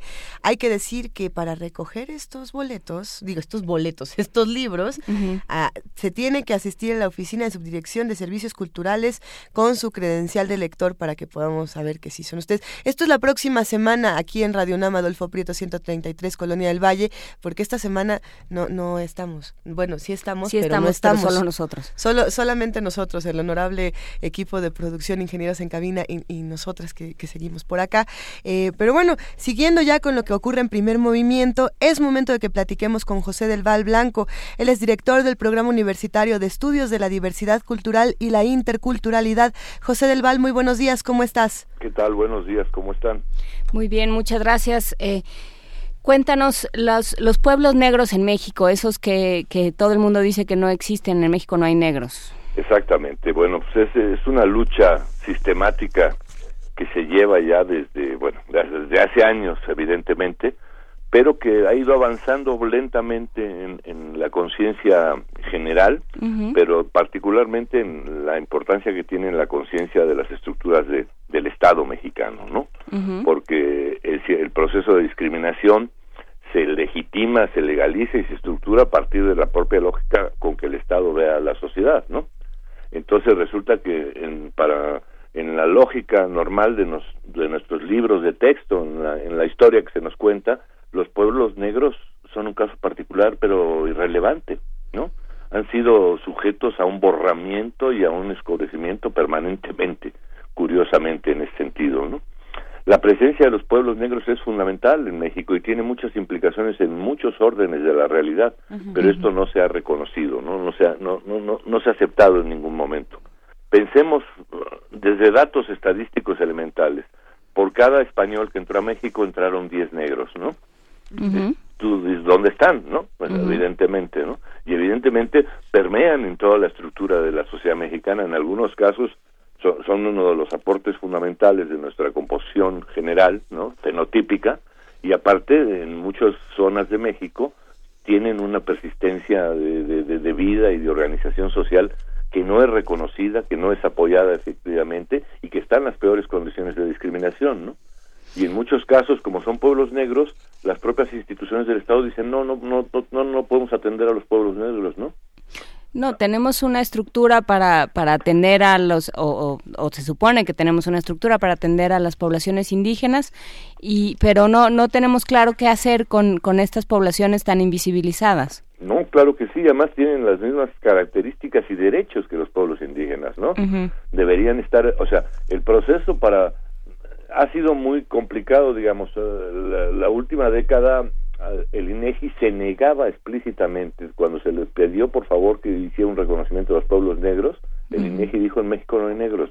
Así la respuesta fue ¿no? Eh, después eh, se han hecho muchas cosas, ¿no? Principalmente se acercaron a nosotros las gentes de los, los grupos y organizaciones que hay de la costa de sur de México, ¿no? Prácticamente desde Puerto Escondido hasta Salina Cruz, ¿no? Toda la población ahí, este, casi toda la población de por ahí son pueblos negros, ¿no? Que, reproducen sus tradiciones, su cultura, en fin, y los aportes que hay para toda la cultura mexicana son enormes en la música, en la comida, en la perspectiva del color, en muchísimas cosas, ¿no? Tiene una importancia significativa no reconocida, ¿no? Ahora ha sido así, primero la negación de los del INEGI, ¿no? La CONAPRED pidió también apoyar en este asunto y no hemos tenido este una, una, una respuesta eh, suficiente, elemental, ¿no? Es más, en las propias Naciones Unidas, en las recomendaciones a México en el caso de la discriminación, les habló del no reconocimiento de los pueblos negros, ¿no? ¿Hubo alguna respuesta inmediata de estas este, superficiales que da el Estado mexicano, o sea, como la CDI este, eh, subió a su consejo consultivo dos miembros de poblaciones negras, ¿no? Eh, con eso yo que quedaba resuelto el asunto, ¿no? Efectivamente. Pero no, no están en la Constitución, ¿no? Y tienen que estar en la Constitución, ¿no? Ah, eh, el, el, reconocimiento eh, en, en, el INEGI, o sea, en las estadísticas nacionales, es clave para determinar a, de qué estamos hablando y a qué nos estamos acercando en este momento. ¿no? Eh, nosotros preparamos con ellos, a petición de ellos, hicimos una autoencuesta, hicieron en una región importante del sur para demostrar quiénes eran y ya con ese autoencuesta que hicieron ellos, que los acompañamos en llevarlo al INEGI, el INEGI empezó a decir que sí, que habría que verlo efectivamente, ¿no? Y empezó toda una disputa que ha habido sobre el, la negativa al INEGI a crear las preguntas dejando abierta la autoidentificación, que es un principio fundamental del, del, derecho internacional. De un pueblo se reconoce como por lo que él dice que se le reconoce, ¿no? Uh -huh. Entonces los, han querido caracterizarlos como afrodescendientes o afromexicanos y, y, y cuando les, les han hecho las preguntas en algunos muestreos, pues evidentemente la gente dice no, no, no, no, no somos eso, ¿no? José ellos, del Val, son, sí. ellos se llaman negros, mascobos, Uh -huh. morenos, como les da la gana, ¿no? Sí. En esencia, lo que tendría que el, el censo es permitir recoger esta característica, ¿no? Sí. Aún a pesar de, de, estos problemas que hay de autodefinición, que se los hemos resaltado directamente, en una encuesta intercensal que preparó el INEGI, apareció ya una cifra de un millón cuatrocientos mil negros, ¿no? En México, ¿no? Uh -huh. Que esto trae ya un dato del, del, de la dimensión demográfica que tienen. Y, y, con, y como está estructurada por las categorías con las que está estructurada, todavía genera invisibilidad en este asunto, ¿no? Entonces es un volumen de población muy importante, muy interesante y que aparte no está en la estructura, pero por eso decía yo, tiene que tiene que entrar desde, desde, el tema de la educación en México, cómo se cuenta la historia de México. ¿no? Y, y, la historia de México se cuenta de que había indígenas y españoles, ¿no? Y eso es México, ¿no? A partir de ahí uh -huh. se construye y no es así, ¿no? Además, muchos de los próceres y líderes mexicanos, desde no solo mexicanos, sino eh, eh, Morelos, ¿no? Tenía una eh, fenotipia de negro, ¿no? Vicente uh -huh. Guerrero también, evidentemente, ¿no?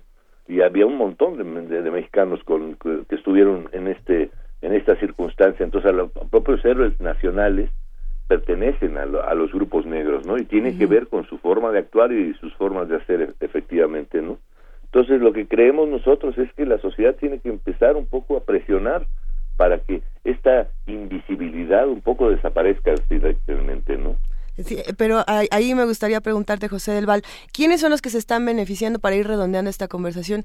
De que, de que, vayamos tan atrás en esta discusión, porque eh, hace, hace muy poco tiempo teníamos esta discusión de, a ver, eh, cuando hablamos de los pueblos indígenas, de las comunidades indígenas, la discusión es qué hacemos para, para apoyar o para modificar las estructuras la, con las que estamos viendo esta historia, pero cuando hablamos de, de la comunidad negra, lo que decimos es existe o no existe. O sea, la discusión va tan atrás que, que, me gustaría preguntarte quién se beneficia de que esta discusión esté tan atrás. Pues eh, se benefician los que explotan a los, a, a, los a los pobres, a los indígenas y a los negros, porque en su condición de fragilidad de no tener un reconocimiento como sujetos políticos plenos, entonces uh -huh. les quita todos los derechos, efectivamente, ¿no?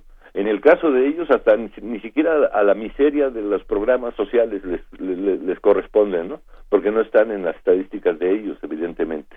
O sea, decir, aquí lo, lo que hay es un poco es la desigualdad, se, se, se ceba de manera eh, eh, enfermiza con los pueblos negros, negándoles la existencia misma, ¿no? En ese sentido, ¿no? Entonces, ¿quién se beneficia? Nadie se beneficia, Nadie. es el sistema un poco que opera de esta manera, que es un, un, un sistema que desconoce, que desprecia, que explota y que quita, ¿no? O sea, los territorios negros son ricos en recursos, ¿no? Y están entrando las empresas como si no existiera personal, ¿no? Sí, Evidentemente, ya ni siquiera en ese caso, ¿no?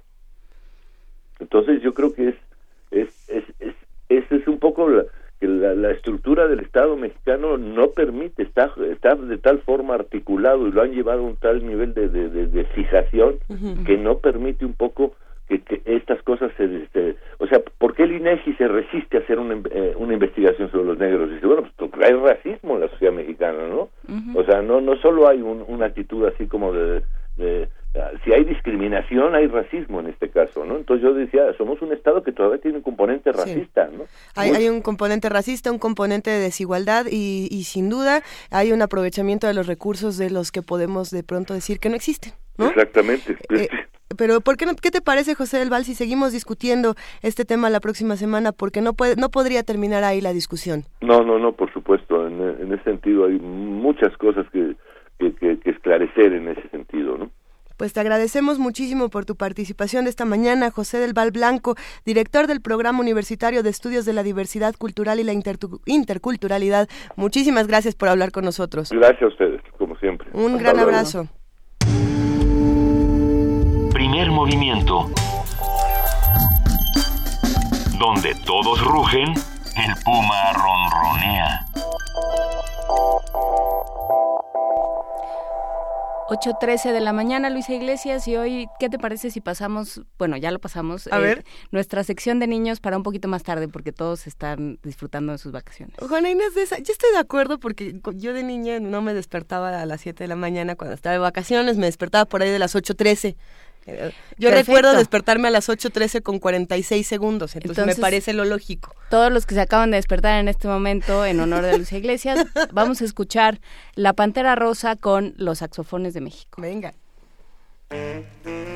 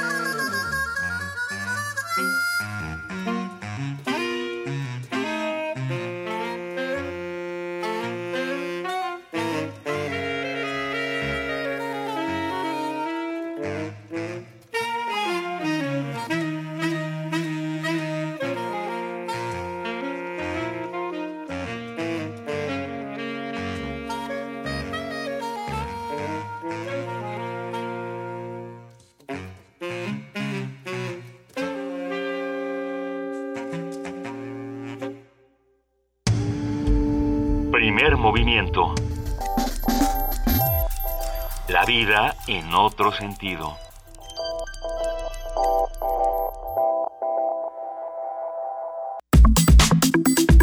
Nota del día. Eh, sin duda Europa se encuentra en un estado convulso, en una crisis migratoria muy fuerte, eh, en momentos de violencia como lo que está ocurriendo en este momento en Bruselas. Esta mañana en nuestra nota nacional hablaremos de lo que ocurre entre Rusia, Siria y de lo que está ocurriendo en la Unión Europea. Eh, Rusia advirtió que atacará a quien viole el alto al fuego en Siria si Estados Unidos no responde rápidamente a las propuestas de Moscú para garantizar el cumplimiento del alto al fuego. Rusia y Estados Unidos, que apoyan a partes enfrentadas en la guerra civil siria, impulsaron y acordaron un alto al fuego que entró en vigor el pasado 27 de febrero. En los últimos días, funcionarios rusos denunciaron alrededor de 250 violaciones de la tregua, con al menos 60 civiles muertos. Rusia ha tratado de llevar con calma su estrategia político-militar en Siria. Así ha evitado que haya un cambio de régimen en Siria, pues si Bashar al-Assad cae, quedaría libre la vía para una expansión de la influencia suní, lo que podría abrir camino a Arabia Saudí, aliada de Estados Unidos y rival de Rusia en la zona. Siria es importante para Rusia. La alianza de Moscú y Damasco data de los años 70, cuando Hafez al-Assad, el padre del líder sirio Bashar al-Assad, estaba al frente de la nación.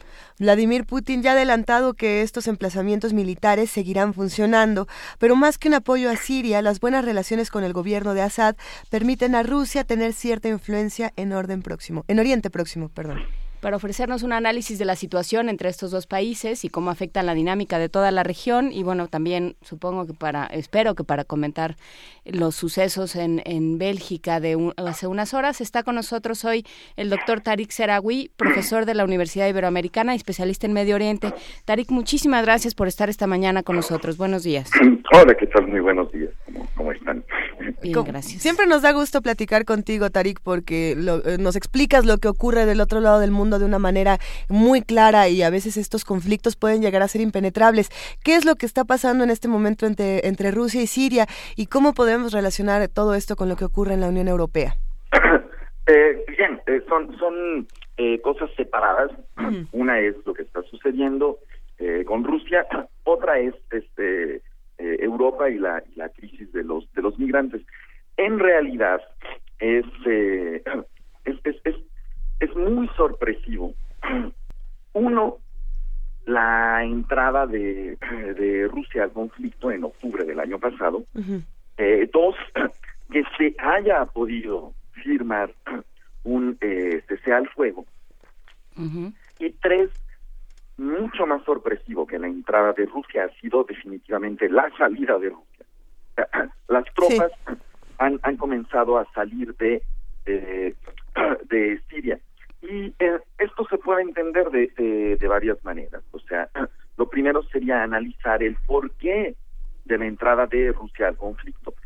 Como bien explicaban, eh, Siria es, es, de, de, suma importancia para Rusia. Eh, recordemos, Rusia en Siria tiene dos, eh, dos bases militares. Una es un puerto en la zona de la Taquia, es la, la eh, la zona de donde viene la familia de, eh, de los Assad, una zona de, de alawitas, de los alawitas como el 10% de la, de la población, y es una minoría dentro de una minoría, pues son una minoría de, de, de y como bien se comentaba, una de las razones para el conflicto no es la más importante, pero sí tiene cierto peso, es esta división eh, religiosa entre sunitas entonces, eh, por una parte es la importancia estratégica que representa Siria para Rusia. Dos, como bien se comenta, es un aliado. El régimen de Bashar al-Assad es aliado de, de Rusia y esto desde tiempos de del padre, pero que era aliado de la eh, de la Unión eh, eh, Soviética. Y tres, intervenir en el conflicto fue una manera. Esto es muy importante entenderlo muy bien en las acciones de, eh, de Vladimir Putin, de la política exterior que le está llevando a cabo. O sea, intervenir en el conflicto fue una manera de decir Rusia es un actor importante y a Rusia se le tiene que tomar en cuenta en la política internacional. Y recordemos también la intervención en Ucrania es esto, es decir, a ver, si va a haber una eh, solución al conflicto, se me debe de, de, tomar en cuenta. Lo mismo que la invasión en el 2008 a Georgia también. Entonces, eh, hay un interés por parte de Putin de, eh, de, de hacer que Rusia vuelva a ser un, actor eh, de importancia en el escenario internacional. Entonces, eh, tenemos que entender esto para eh, poder explicarnos el por qué entra Rusia a al conflicto en, en, en, Siria y dejar un poco de lado estas ideas de que Putin es un expansionista que está buscando este recrear la, la Unión Soviética. Esto, esto es más bien teoría de la conspiración. Esto por una parte. Ahora bien, eh, nos queda entonces entendido el qué es lo que busca Rusia en Siria. Eh, lo siguiente es por qué sale Rusia, que fue muy, muy sorpresiva la salida de, de Rusia eh, del conflicto sirio. Si recordamos, si recordamos, cuando se da la eh, invasión ilegal de los Estados Unidos a Irak en el 2003. Eh, ¿sí? Recordamos que eh, los norteamericanos plantean básicamente dos cosas. Una, que el régimen de Saddam Hussein estaba aliado con Al Qaeda. Dos, que el, el régimen de Saddam Hussein poseía armas de destrucción masiva. Recordemos, no tardan mucho en ocupar Bagdad, son como tres semanas nada más. Y hay una frase que dice Bush, eh, eh, Bush hijo. Dice, misión cumplida. Ya, misión cumplida. Ya hicimos lo que teníamos que hacer en, en Irak y nos retiramos. Vemos, después de 13 años, que no fue una misión cumplida, eh, siguen de alguna manera los, los, los norteamericanos involucrados en Irak y en Afganistán. Bien, esto era lo que quería evitar. Entonces, realmente sí hubo una misión cumplida en Siria. Esto es lo que quería evitar ¿Qué quiere decir? Que las tropas rusas se vieran envueltas en un nuevo Afganistán. No se nos olvide que los soviéticos tuvieron la experiencia de una guerra de larga duración en Afganistán, cuando ellos entran en el 80 y las últimas tropas salen hasta el 91. Entonces era justamente evitar esto. ¿Y por qué entonces se dice eh, misión cumplida? Bien, ¿qué es lo que logró Rusia? Uno, que el régimen de Bashar al-Assad no cayera. Y el régimen sigue ahí, sigue de pie. Dos, que se le tomara en cuenta a Rusia como un actor eh, eh como un actor de importancia y se hizo no fue sino hasta que se sentaron los Estados Unidos y Rusia que se llegó a un cese al fuego. bien, hay mucho que decir de este cese al fuego, porque realmente hay muchas lagunas en cuanto a... Eh, recordemos que eh, todas las partes se guardan el derecho de poder atacar eh, grupos terroristas.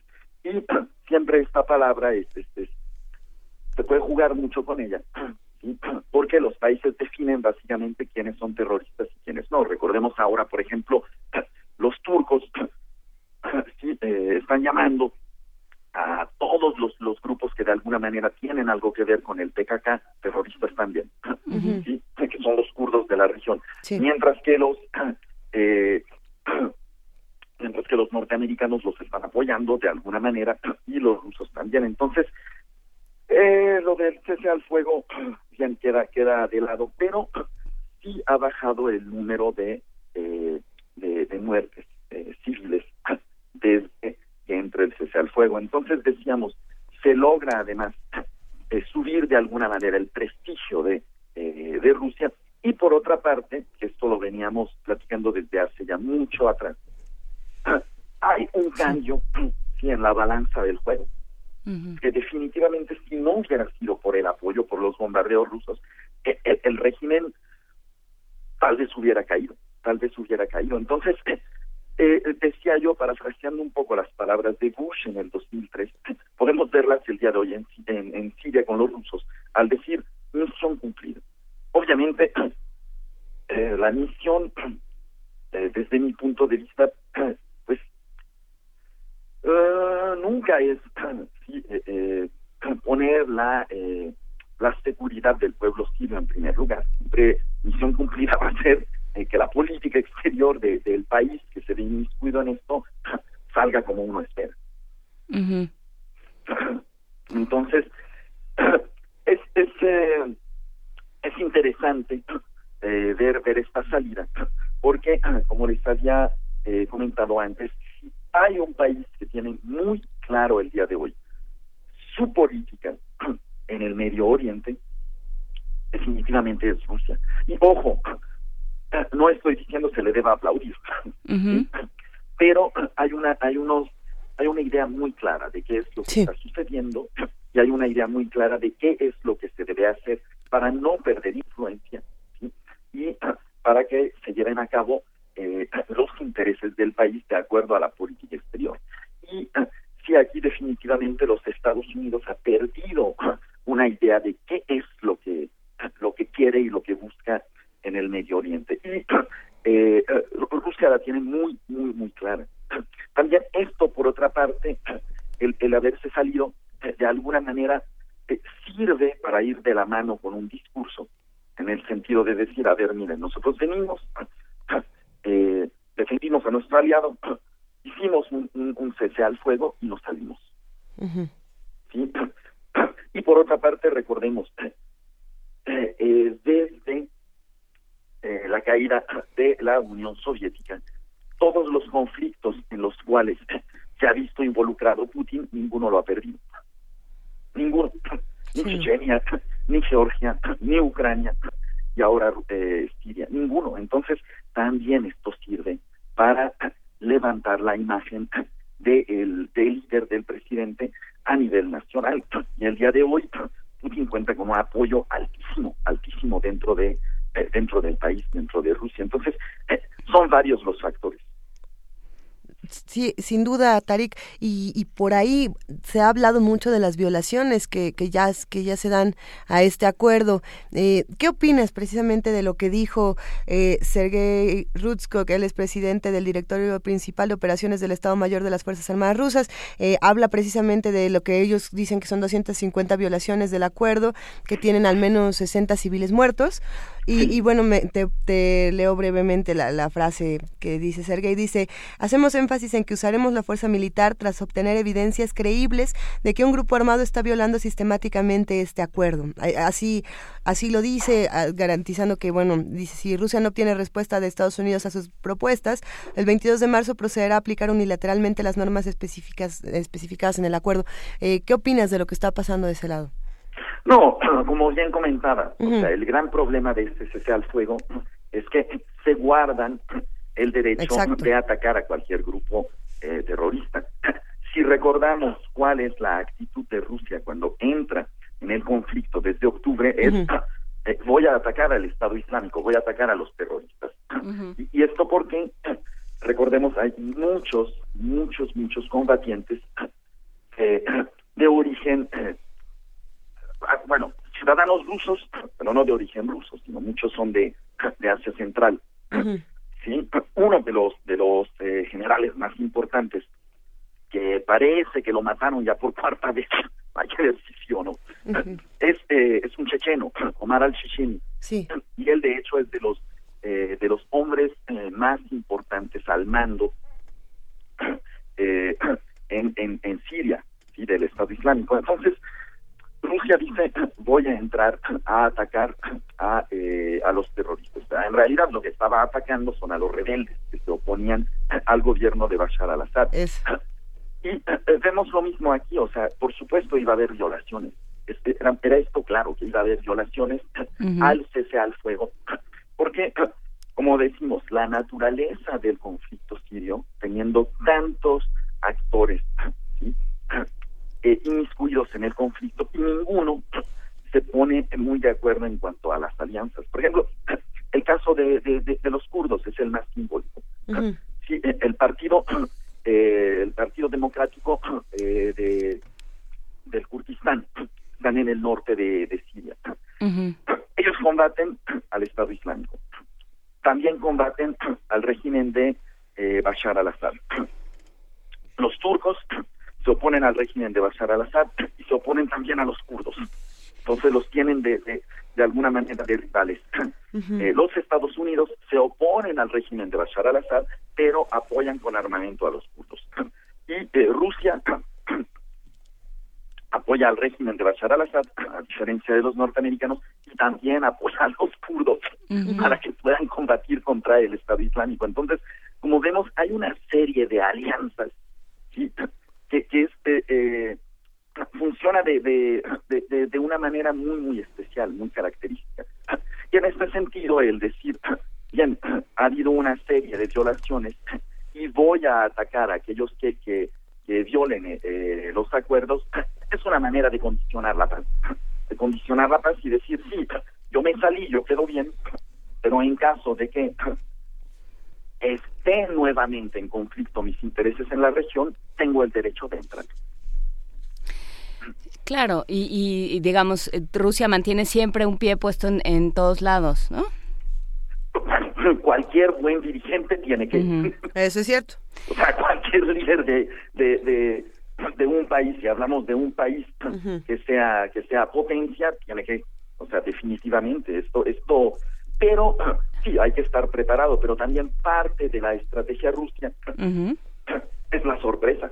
Y definitivamente ha tomado a los norteamericanos por sorpresa, entrando en el conflicto, firmando la paz, saliendo del conflicto. Entonces, y, y esto siempre funciona muy bien dentro de las relaciones internacionales. O sea, la estrategia de la sorpresa para no dejar predecir al otro Claro. es lo que uno va a hacer.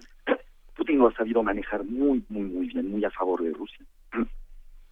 Claro, y, y bueno, ya para cerrar, Tarik, sí me gustaría preguntarte, ¿cuál es tu primera lectura de lo acontecido en Bruselas en las últimas horas? ¿Qué es, qué es lo que te ha, te ha pasado por la mente? ¿De lo que ha pasado en Rusia o en Bélgica? En Bélgica. Ah, en Bélgica. Eh, en, cua- en cuanto hacía esto, dije, esto probablemente es una venganza de eh, los últimos, eh, si recordamos, la semana pasada hubo arrestos y también eh, hubo enfrentamiento con la policía porque se buscaba a eh, personas que se sabe estuvieron inmiscuidas en los atentados de París. ¿sí? Y eh, aparecieron, de hecho, hasta Bélgica. Uno de ellos era eh, un, un ciudadano nacido en Bélgica, nacido en, en, en Bélgica, pero con ciudadanía francesa, de origen marroquí, y eh, era eh, el hermano de uno de los eh, de los que cometieron los los asesinatos en en, en, en París.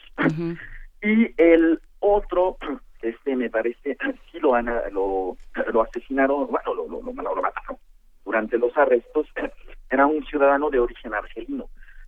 Y, esto pasó apenas la semana pasada. Entonces, tres días. eh, se supone en el edificio, bueno, de, de donde donde capturaron a, a este personaje, se encontraron banderas del Estado Islámico, se encontraron eh, varia información.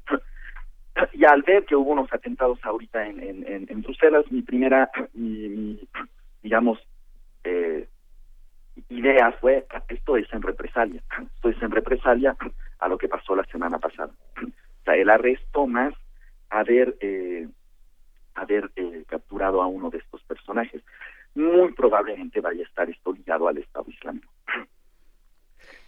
Claro. ¿Cuáles van a ser las repercusiones? A ver quién causó esto, porque recordemos, parece que ha afectado muchísimo. O sea, si vemos los los eh, los atentados de París, no olvidemos incluso que en un inicio se quiso decir, no, se encontró un pasaporte sirio entre aquellos que cometían, bueno, no, todos los que cometieron el, el atentado, la gran mayoría eran franceses, eran de origen francés. Pero esto sí va a poder tener un, un efecto muy, muy negativo con una crisis que ya de, de, de por sí está teniendo unas consecuencias, eh, unas, unas, unas consecuencias y un, y un impacto muy fuerte en Europa. Entonces, sí, esto puede nuevamente alzar eh, a nivel eh, de, de la de, de la opinión pública un efecto muy negativo en, eh, refugiados que están llegando de, del Medio Oriente. Sí, lo que, lo que es cierto, Tarik, es que tenemos que estar muy atentos a, a la información falsa que se está difundiendo en redes sociales, eh, muchas imágenes muy violentas, muy agresivas, que ni siquiera corresponden al mismo año, ¿no? De, de, de eh, hay algunas de 2011, 2012, y las están, eh, digamos, mandando como si fueran de ahora. Por ahí oh, varios portales que ya publican que el Estado Islámico se atribuye estos ataques, pero es información que todavía no está no está confirmada. No, no, todavía no, pero es, es, muy probable. O sea, esto sí, puede ser muy probable. Sin embargo, no olvidemos. No nos adelantemos. Cuando se dice, eh, se lo atribuye el Estado Islámico, no necesariamente es el Estado Islámico directamente, sino son simpatizantes que actúan eh, por, por, por cuenta propia. Y sí, efectivamente, lo de la información falsa hay que estar muy, muy atento. Recordamos, por ejemplo, a principios de año, se habla de toda esta serie de abusos por parte de, de los migrantes en Año Nuevo, en Colonia, y después, poco a poco, se, se comenzó a saber que un montón de estos reportes habían sido falsos. Muchísimos de estos reportes fueron, eh, fueron falsos, o eh, me, me, viene mucho a la mente el caso que será de eh, una reportera que se está enlazando desde Alemania y en cámaras es acosada sexualmente por alemanes. E incluso se le pregunta, pero ¿estás segura que eran alemanes? No eran de otro. Y, ella comentó, no, no, alemanes, alemanes. Esto salió en la televisión belga. Esto, por ejemplo, nunca se le, no se le dio espacio en los medios, en el sentido de decir, no, pues cuando son eh, cosas que se cometen por los nacionales, esto mejor nos callamos. Cuando son actos cometidos por alguien que, que puede tener sí, eh, origen eh, extranjero, sobre todo origen árabe o origen eh, musulmán, esto vamos a, hacerlo espectacular en los medios. Entonces sí, uno, obviamente la tragedia de que hay muertes eh, inocentes y esto siempre va a ser una tragedia, pero dos, recordemos cómo funciona el terrorismo y es a base de crear un impacto y una inseguridad y esto definitivamente va a movilizar a la población de Bélgica y los va a tener, pero con un miedo con un miedo eh, tremendo. Entonces, ¿cuáles pueden ser las repercusiones de esto? Como habíamos visto, uno, que la extrema derecha sigue consiguiendo más y más y más apoyo y ahorita hay un auge tremendo en Europa de los partidos de extrema derecha. Dos, que los países eh, dentro de la Unión probablemente van a pedir mucho mayor exigencias en cuanto a eh, la crisis de los eh, refugiados, que recordemos son refugiados, no migrantes, son refugiados, en cuanto a la crisis y pedir eh, leyes más estrictas para decidir quién entra y quién, quién no. Recordemos, ya ahorita pasó un acuerdo con Turquía en el cual muchísima de esta población se le va a regresar y desde Turquía se va a manejar su entrada o no a la Unión. Y entonces, eso nada más va a ayudar a alimentar desde mi punto de vista un discurso, un discurso de odio. Tarik Serawi, eh, doctor, profesor de la Universidad Iberoamericana, especialista en Medio Oriente. Gracias por aclararnos lo que está ocurriendo, por un lado, con Rusia y Siria, y por otro, por tu opinión de lo que está ocurriendo en este momento en Bruselas. Estaremos muy al pendiente de, lo que pasa y, si nos permites, hablemos muy pronto contigo para, para recuperar lo que ha ocurrido en las últimas semanas, eh, tanto con el conflicto de Rusia, Siria, Estados Unidos, como lo que ocurre con la Unión Europea y lo que ocurre con la violencia eh, en todo en todo este este lado del mundo. No, claro que sí, al contrario, muchísimas gracias por la por la llamada, como siempre un placer. Y sí, hay que estar muy atentos a lo que a la información que probablemente va a salir eh, durante las próximas horas con respecto a, a, a, Bélgica. Muchísimas gracias, Tarik. Hablemos pronto. Un gran abrazo. Claro que sí. Gracias. Hasta, luego. Vamos a escuchar eh, desde Siria al Atlate.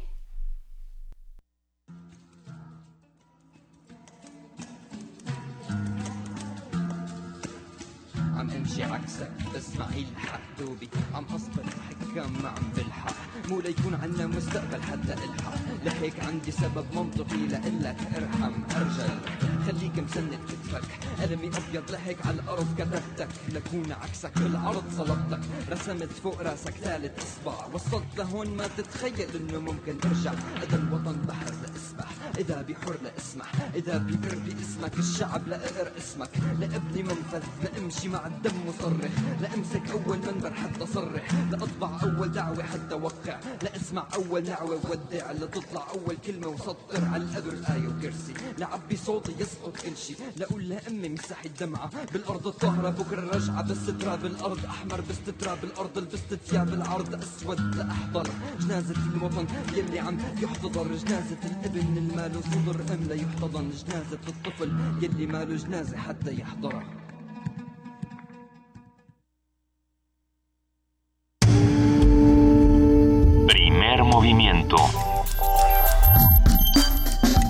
Donde la raza habla.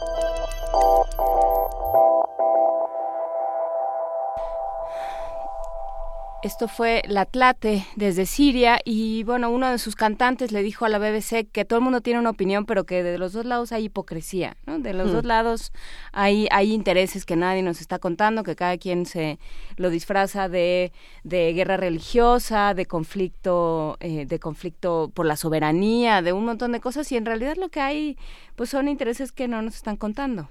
Ha- Habrá que discutir más adelante qué es lo que está pasando precisamente con Ucrania, que es donde parece ser que se va, digamos, a, resumir esta historia o donde va, te- o donde va, no va a concluir porque la geopolítica, la reconfiguración geopolítica no, no va a concluir nunca, eh, pero sí parece que este conflicto está apuntando a que algo importante va a ocurrir en Ucrania. Eh, habrá que ver. Habrá que ver. Y, y vamos viendo qué es lo que sucede con Bruselas. Eh, si quieren saber más de lo que está pasando, pueden hacerlo con el hashtag Bruselas, eh, con, con X y doble L, como, como se escribiría. Bruxelles. Bruxelles, algo así. Eh, puede, pueden buscar todas las imágenes, no, no quizá las violentas, pero sí las imágenes con las que uno puede solidarizarse. Claro, no se sabe mucho. Es que eso es lo que es pasa con estas crisis, que, que, que el ciclo informativo continúa, pero en realidad continúa con muy poca información y entonces lo que hay pues es una repetición. Nos escribe Juan Mario Pérez de, de pues de El Puig y también amigo de este programa, dice que tiene una, una persona cercana que vive en Bruselas y que tienen cortadas las líneas telefónicas, que no están dando información y que y que lo que está reclamando ahorita la población es que no hayan no hayan tomado eh, previsiones no no haya previsto el gobierno que algo así podía suceder y que no haya estado listo para reaccionar no sé si eso es es válido lo lo va- iremos platicando conforme va- vaya pasando el tema Es, Eh, es sin duda, es muy complicado. Eh, sin embargo, creo que en este momento vale la pena detenernos un instante y reflexionar eh, que un muerto, como lo hemos dicho aquí, son muchos muertos y que no podemos, eh, no sé, en estas le- lecturas de pronto que uno hace de lo que ocurre en redes sociales, dicen, ay, a ver, eh, como pasa en Francia, pasa en, en Bruselas y a mí no me importa porque los europeos son unos hipócritas, ¿no? Por lo que está ocurriendo con la No, crisis no, migratoria. yo creo que esa no puede ser una. No puede una ser la lectura. Eh, nos dice eh, también Luis Almeida. Egresado abrazo, de la UNAM, desde luego, y amigo del programa. Oigo el comentario de la razón del atentado en Bélgica y se menciona venganza por las detenciones anteriores. Y, y no, justamente yo también escuchaba una un comentario de, de algún funcionario belga en la mañana que decía no no pensamos que sea una repercusión porque tomaría lo platicamos fuera del aire días. porque porque estas cosas toman más tiempo no dice más bien que puede haber sido una cosa por porque la cantidad de gente que, que está ahora en los aeropuertos no Em, la hora la hora pico de, del, del metro no y, y un montón de cosas o sea realmente realmente todo lo que se diga y que se haga ahorita es especulación no tendremos que ser responsables y tendremos que ir esperando a que a que salgan más cosas a la luz y se investigue con con mayor cuidado y mayor ahínco. Por lo pronto, vamos a escuchar una nota sobre el Día Mundial del Agua. Venga. Todos la necesitamos. El agua es un elemento indispensable para la vida animal y vegetal. En nuestro planeta, más del 70% de la superficie está cubierta por el líquido, pero solo el 3% es potable. Mantos acuíferos, arroyos, ríos y lagos, zonas costeras y marítimas constituyen recursos que debemos proteger. La Conferencia de las Naciones Unidas sobre el Medio Ambiente y el Desarrollo instituyó el 22 de marzo como el Día Mundial del Agua. Al respecto, el doctor Luis Marín Stillman, investigador del Instituto de Geofísica de la UNAM, expresa. Aprovechando el Día Mundial del Agua, sí es un buen momento para hacer una reflexión sobre lo que algunos colegas estamos llamando en la UNAM el analfabetismo hídrico. Y esto es que casi nadie sabe de dónde viene el agua. Fíjate que otro tema muy importante es que más de 80 millones de mexicanos dependemos del agua subterránea como única fuente de agua potable. Por ejemplo, en algunos lugares como en el norte de México, en Chihuahua, en Sonora, en la península de Yucatán, es la única fuente de agua. No tenemos en estos lugares lagos o ríos, entonces cuidar este recurso se vuelve muy importante. Y sobre la calidad del agua, el investigador comenta. A medida que vamos sacando el agua más vieja, tenemos agua que ha estado más en contacto con minerales, con las rocas que tenemos en el subsuelo, y estamos empezando a encontrar que a medida que eh, nuestra agua es más vieja, eh, es de peor calidad. ¿Cuál es la mala noticia de este tema? Pues que en algunos casos ya tenemos, de acuerdo a la Comisión Nacional del Agua, más de 100 acuíferos que ya estamos sacando más agua cada año de la que le llega cada año. Es decir, nos estamos acabando el agua. ¿Y qué vamos a hacer cuando nos acabemos el agua? Pues entonces se nos viene un problema muy, muy serio. En la Ciudad de México, 40% del agua se desperdicia a causa de las fugas. Hay una desigual distribución, no se aprovecha la lluvia y es insuficiente la que es tratada. De continuar la tendencia de consumo actual, se prevé que para el año 2025, dos de cada tres personas en el mundo vivan en condiciones de sequía o escasez. Para Radio UNAM, Cristina Godínez.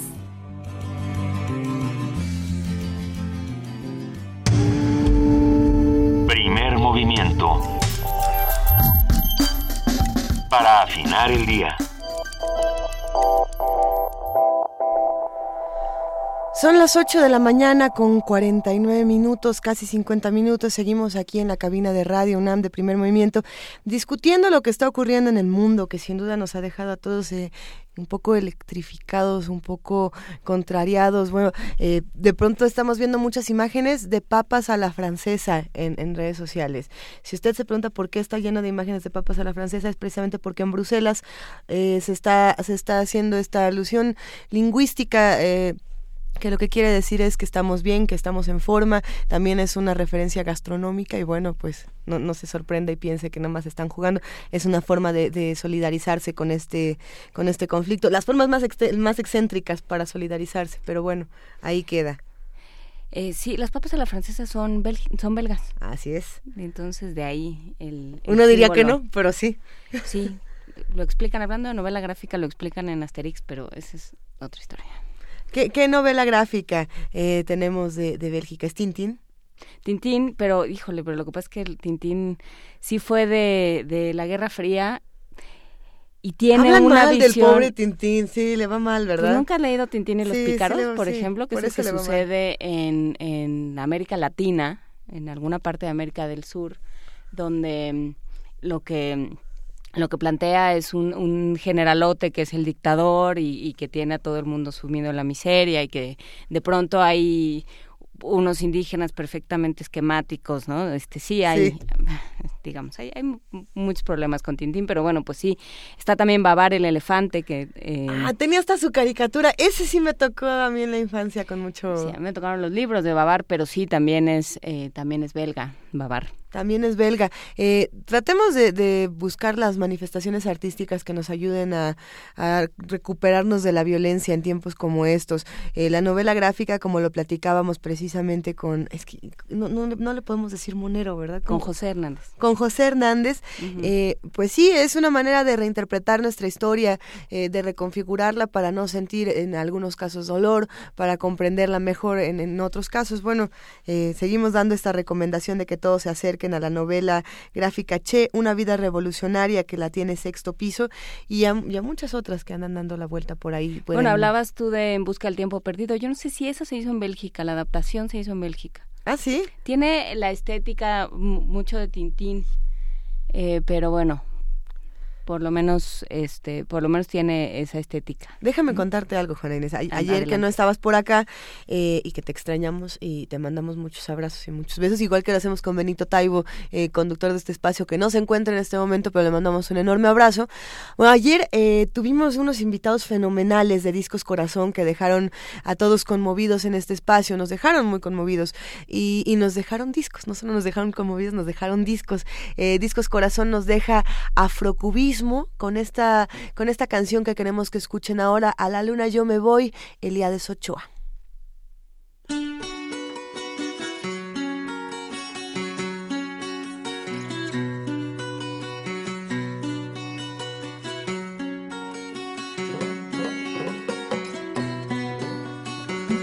Voy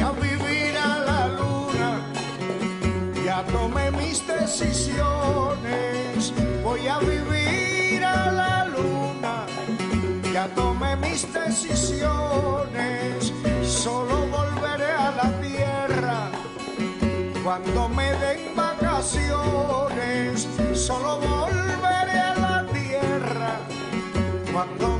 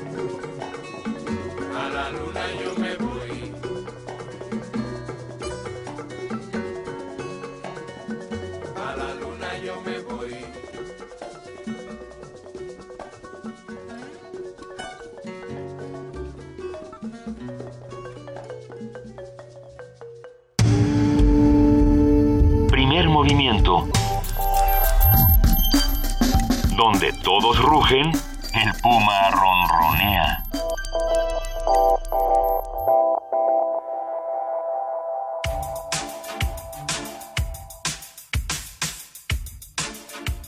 Muchos adolescentes han pasado del juego con muñecas a uno peligroso y definitorio en la vida con niños de carne y hueso. Estadísticas recientes revelan que el 20% del total de nacimientos anuales en México es producto de embarazos en adolescentes. Esto significa que cada año 400.000 bebés quedan bajo el cuidado de mujeres con edades que oscilan entre los 13 y los 19 años. El doctor Carlos Belti, del Instituto de Investigaciones Sociales, externó a Radio UNAM las implicaciones de esta cruda realidad prácticamente para estas mujeres muy jóvenes el embarazo se ve como desde luego la satisfacción de ciertas necesidades sociales, pero no están preparadas para el cuidado de los hijos. Casi podría decir es un juego la maternidad para ellas. Entonces representa también un riesgo para la salud, no solo de las mujeres jóvenes, sino de los pequeños que nacen como producto de los embarazos adolescentes.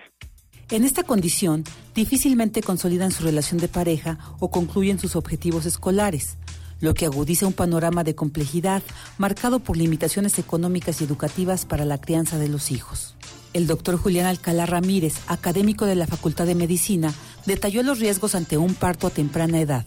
Las mujeres, el riesgo fundamental es que tienen enfermedades relacionadas con hipertensión antes del parto. En el parto son las hemorragias y en el puerperio son las infecciones. En el caso de los productos de los bebés, el riesgo fundamental está relacionado que son productos con bajo peso o productos incluso prematuros, que no es lo mismo. Y esto hace que sean más susceptibles a tener muchas enfermedades, sobre todo de tipo infeccioso. En cumplimiento a una recomendación de la ONU, el jefe de gobierno de la Ciudad de México, Miguel Ángel Mancera, envió una iniciativa a la Asamblea Legislativa para que se prohíba el matrimonio a menores de edad a pesar del consentimiento de sus padres.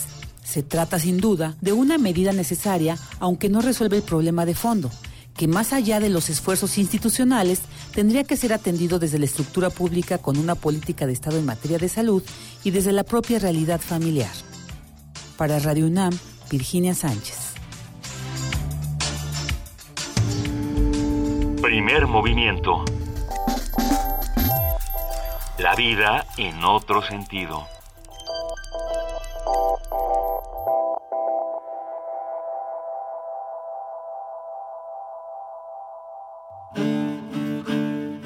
Sumérgete en la música del planeta.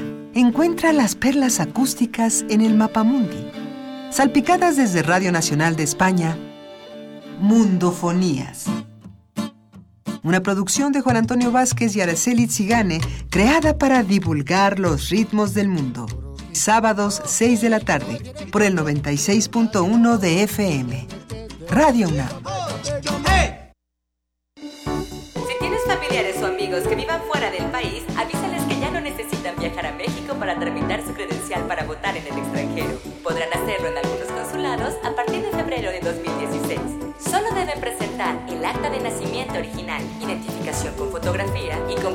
Domicilio en el extranjero. Para mayor información, consulta www.ine.mx o llama al 01800 433 2000. Instituto Nacional Electoral, INE. Palabras a través de una bocina de tres huesos. Micrófonos de carne con base en energía eólica y una producción de contenido poético y sonoro. Radio UNAM te invita a la sala Julián Carrillo a disfrutar de los diálogos con las poéticas experimentales en el Radio Poemario. Trance Poético Experimental. Cuatro sesiones, cuatro invitados y todos los de la audiencia. Marco Antonio Campos, José María Espinaza, Eduardo Langagne y Carlos de Alba compartirán su vena poética los miércoles de marzo a las 20 horas en la sala Julián Carrillo de Radio UNAM. Adolfo Prieto 133, Colonia del Valle, cerca del Metrobús Amores. Entrada libre. Radio Poemario, trance poético experimental. Radio UNAM invita.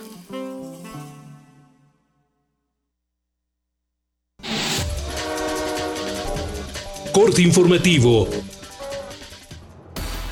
Buenos días, esta es la información.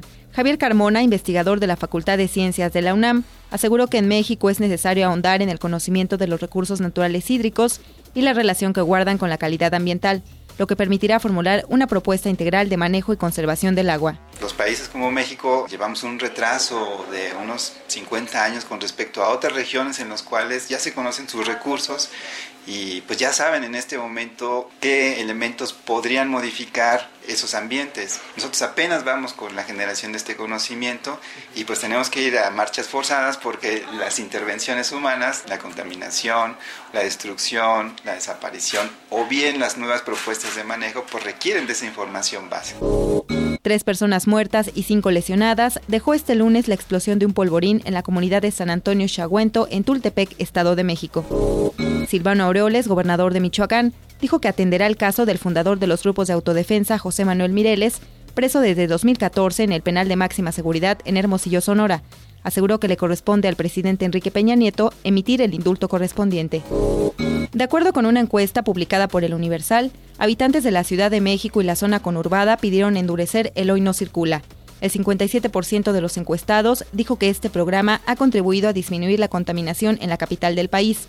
Los encuestados propusieron combatir la corrupción en los verificentros, que los autos dejen de circular dos días a la semana y la desaparición del holograma doble cero. En otra encuesta, esta del financiero, sobre el desempeño de la autoridad ante la contingencia ambiental, el 84% de los habitantes del Valle de México consideró que el gobierno está rebasado por esta situación y el 95% de los entrevistados aseguró que la contaminación es un problema compartido por las distintas entidades que forman la megalópolis. A partir de este martes y hasta el próximo 4 de abril, los prestadores de servicios ferroviarios y autotransporte federal de pasajeros darán descuentos del 50 y 25% a estudiantes y maestros.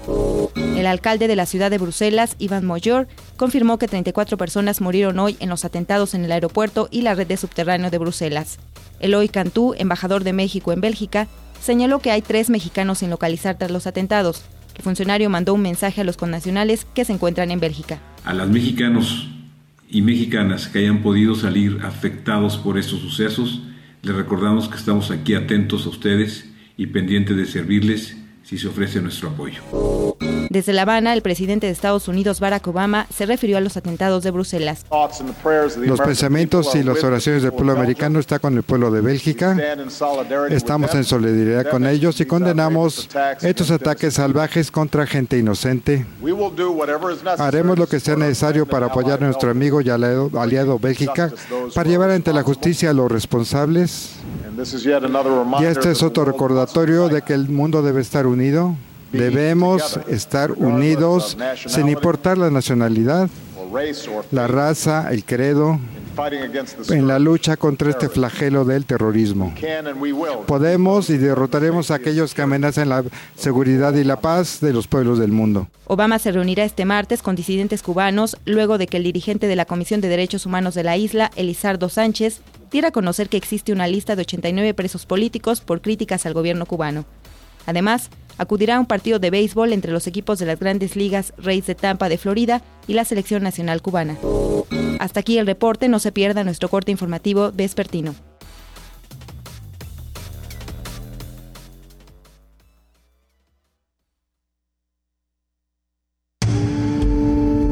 Primer movimiento. Para afinar el día.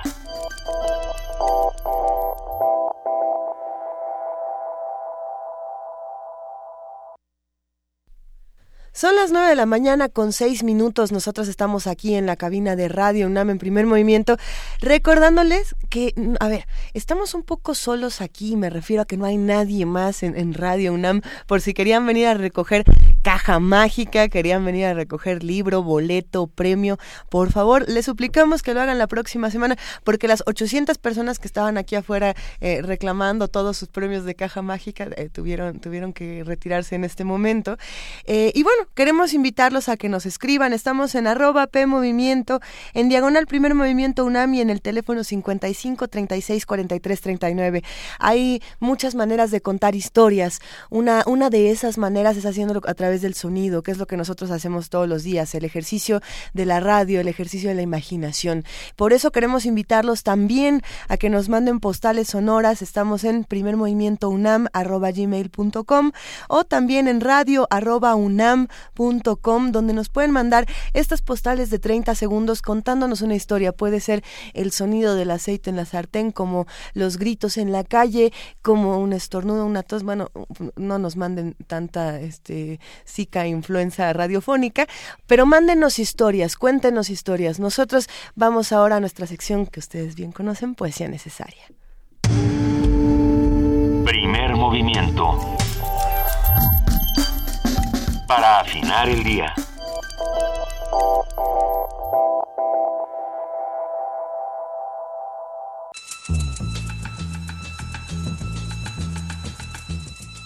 Es hora de poesía necesaria.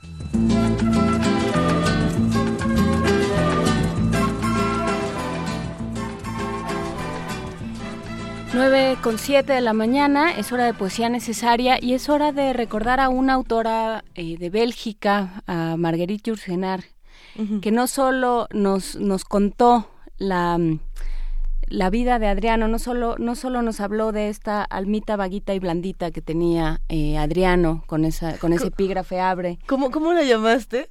Almita blandita y vaguita. ¿Qué oyes?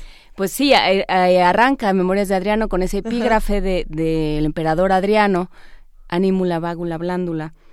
Pero, pero bueno, ella retoma estas memorias y las reescribe y nos entrega a un Adriano eh, enormemente preocupado no solo por, por el imperio, no solo por lo que está sucediendo dentro de él, sino por lo que está pasando a, lo, que está sucediendo dentro del imperio, sino lo que está sucediendo dentro de sí mismo. Cómo, cómo logra Adriano el imperio de sí mismo.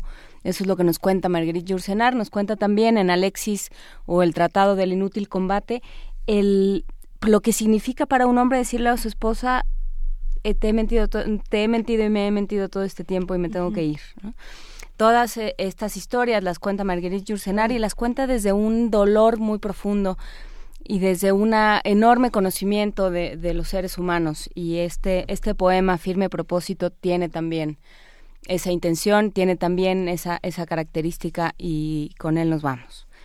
Firme Propósito. Ni ampararse del día bajo el árbol de nieblas, ni morder el verano en las frutas dormido, ni besar en los labios lentos de tinieblas al muerto evaporado y vano de haber sido, ni penetrar el centro del álgebra frío, ni en el vacío clavar la máscara infinita, ni sembrar el olvido en el glorioso río y derramar la nada en la tumba bendita, ni rozar, amor mío, tu boca entregada, ni su deseo quemar sin la llama esperada, ni arrastrar en el cuerpo rendido la herida, ni rezar con las manos juntas de la pena, pero traer consigo en la noche serena el hondo corazón donde sangró la vida.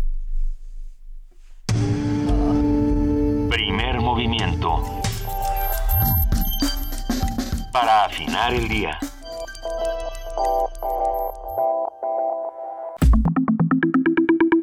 La mesa del día. El té quizá es la segunda bebida más consumida en el planeta detrás del agua. Eh, eh, bueno, algunos dirían que el café, eh, vamos a tener esta discusión una vez más, ustedes lo verán. Hoy en día también es un elemento básico de la vida cotidiana de algunos países como China, India, Marruecos, Japón o Inglaterra. Desde que se empezó a usar como bebida hasta mediados del siglo XIX, su comercio se dio principalmente en China. Y bueno, vamos a seguir viendo. Más tarde, la corona británica plantó semillas en Darjeeling, Assam y Ceilán. De ahí se transmitió la producción de té a otras partes del mundo. Es notorio que el comercio marítimo fue esencial para la expansión del consumo de té alrededor de todo, de todo el mundo, lo que dio paso a que cada cultura le añadiera su propio estilo. Y bueno, aunque en la actualidad se encuentra en todas partes, el té goza de una posición especial en las sociedades asiáticas, donde se le venera como una bebida básica en la dieta diaria. Las culturas del té en el noreste de Asia están cimentadas en costumbres centenarias que vinculan el tipo de té con unos utensilios determinados y un ambiente propio para su consumo. Sobre la ceremonia del té, su simbolismo en distintas culturas y la forma en que se define esta relación, la relación que tenemos todos con esta bebida. Vamos a platicar esta mañana con Isa Plancarte, apasionada del café y el té. Ella es editora de contenidos gastronómicos y colaboradora de distintas publicaciones del mismo tema. Isa Plancarte, que ustedes saben, hemos tenido conversaciones deliciosas con ella y no será la excepción. Bienvenida, Isa, ¿cómo estás? Hola, bien, gracias. Buenos días. Buenos días. El té, volvemos, esta es la segunda parte. Eh, de, nuestra conversación eh, alrededor del té. Una vez más se va a armar el, versus en, redes sociales de té o café. Pero, pero ¿por qué no empezamos con las ceremonias, con todo el ritual ceremonial que hay alrededor del té, Isa? Es que es quizá eh, probablemente la única bebida que tiene tantas ceremonias tan distintas en tantos países, ¿no? Y eh, tanto simbolismo, ¿no? Sí, tanto simbolismo. Sobre todo los que son especialistas son los japoneses. Este, tengo una amiga que se fue a vivir a, Japón y lleva estudiando seis años la ceremonia y su maestro le dice que apenas lleva como el 20% de lo que tiene que estudiar. ¿Y qué estudia? Pues está llena de simbolismos y, como está muy... Em, va muy de la mano con una parte religiosa, entonces no cualquiera puede pues llevar a cabo la ceremonia, ¿no? Y aparte también tenemos que tener en mente que es una ceremonia que ha cambiado pues, o sea, no, sé, no, ha permanecido igual desde que le inventaron hace pues, miles de años, ¿no? O sea, tiene, está llena de simbolismos y de todo, todo tiene que ver desde la conversación hasta las flores, hasta la, lo que estabas diciendo, los, las vajillas, eh, hasta la forma en la que uno entra a la ceremonia, ¿no? Todo tiene que ver en ella. Eh, sin embargo, eh, ahí nos preguntaríamos, ¿es la ceremonia para el té o el té forma parte de la ceremonia? Es decir, eh, nosotros ponemos al té en el centro de todas las cosas o es una parte, una herramienta fundamental de la, de la cosmogonía religiosa. Creo que es como un vehículo, más bien. Ajá. O sea, eh, o sea, sí parte de él, pero es un vehículo para, o sea, por ejemplo, en la ceremonia japonesa del té, tienes que, antes de, eh, de que entres a ella, este tienes que hacer como una ceremonia para estar totalmente tranquilo, desconectado del mundo, relajado. O sea, es como si fueras, como si entras a un masaje, que ya ves que te hacen todos estos simbolismos de huele el aroma del aceite y todo eso. O sea, no, no te avientan de, de lleno y te empiezan a masajear así como el borras, ¿no? Y, cuando eso pasa, eh, uno queda un poco traumado. Sí. sí, es como shock. Entonces, es la misma lo mismo pasa en la ceremonia del té japonesa. Tienes que entrar totalmente relajado, desconectado y total y conectado a lo que vas a hacer, ¿no? O sea, esa es una de las bellezas de esta ceremonia que la este identifica o la separa de todas las demás. ¿Y eso por qué es? Porque digamos ahorita eh, todos tenemos, estamos sentados en una mesa y todo el mundo tiene un un termo o un vaso con agüita caliente con algo. Ajá. Este, yo tengo café, Luisa también. Yo tengo café y yo moronita. Tú tienes té. Pero a ver, entonces, digamos, a lo que voy es, tenemos todos esta necesidad de tener, de tomar una bebida caliente, eh, de, también cierto estimulante en muchos casos, pero ¿qué es lo que pasa en la ceremonia? Ya no es simplemente tomar, eh, consumir una bebida, sino eh, tener toda una... ¿qué, cuál es, ¿Qué es lo que le da el, el, cariz ceremonial? mira, hay algo que las em, une a todas, tanto la coreana o la japonesa o la china o la inglesa, que es una pausa en el día. Es una pausa, es como enfocarte solamente en una cosa, el mundo se puede caer, tú puedes tener todas las broncas encima y así ha venido por los, por los siglos de los siglos, o sea, pueden ser guerras, puede ser lo que sea que está pasando, pero significa una pausa en el día para enfocarte en una sola cosa y conectarte em, a través de una bebida con lo que está pasando en ti y convivir con las personas que tienes a tu, alrededor, eh, ya sea el maestro que la lleva o los familiares o amigos con los que estén. O sea, está, creo que los simbolismos es, em, eh, creo que es lo más importante de este tipo de ceremonias. Por ejemplo, en la ceremonia china, eh, se rellena la, la, taza a la mitad porque la otra mitad la debe ocupar el, la amistad y el afecto.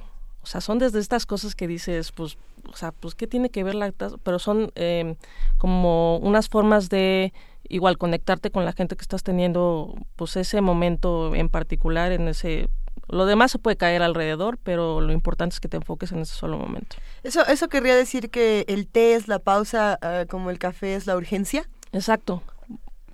Porque, ahora sí nos van a odiar los, los, del, los del equipo del café y el equipo del té, pero sí, o sea, el, el creo que el café más va a, esa, a resolver una urgencia y a ser un estimulante y el té es, digo, también no quita esa parte, pero tiene una ceremonia propia por eso, porque es una pausa de, tenerte a, pues a disfrutar de una cosa, no nada más y enfocarte en una sola.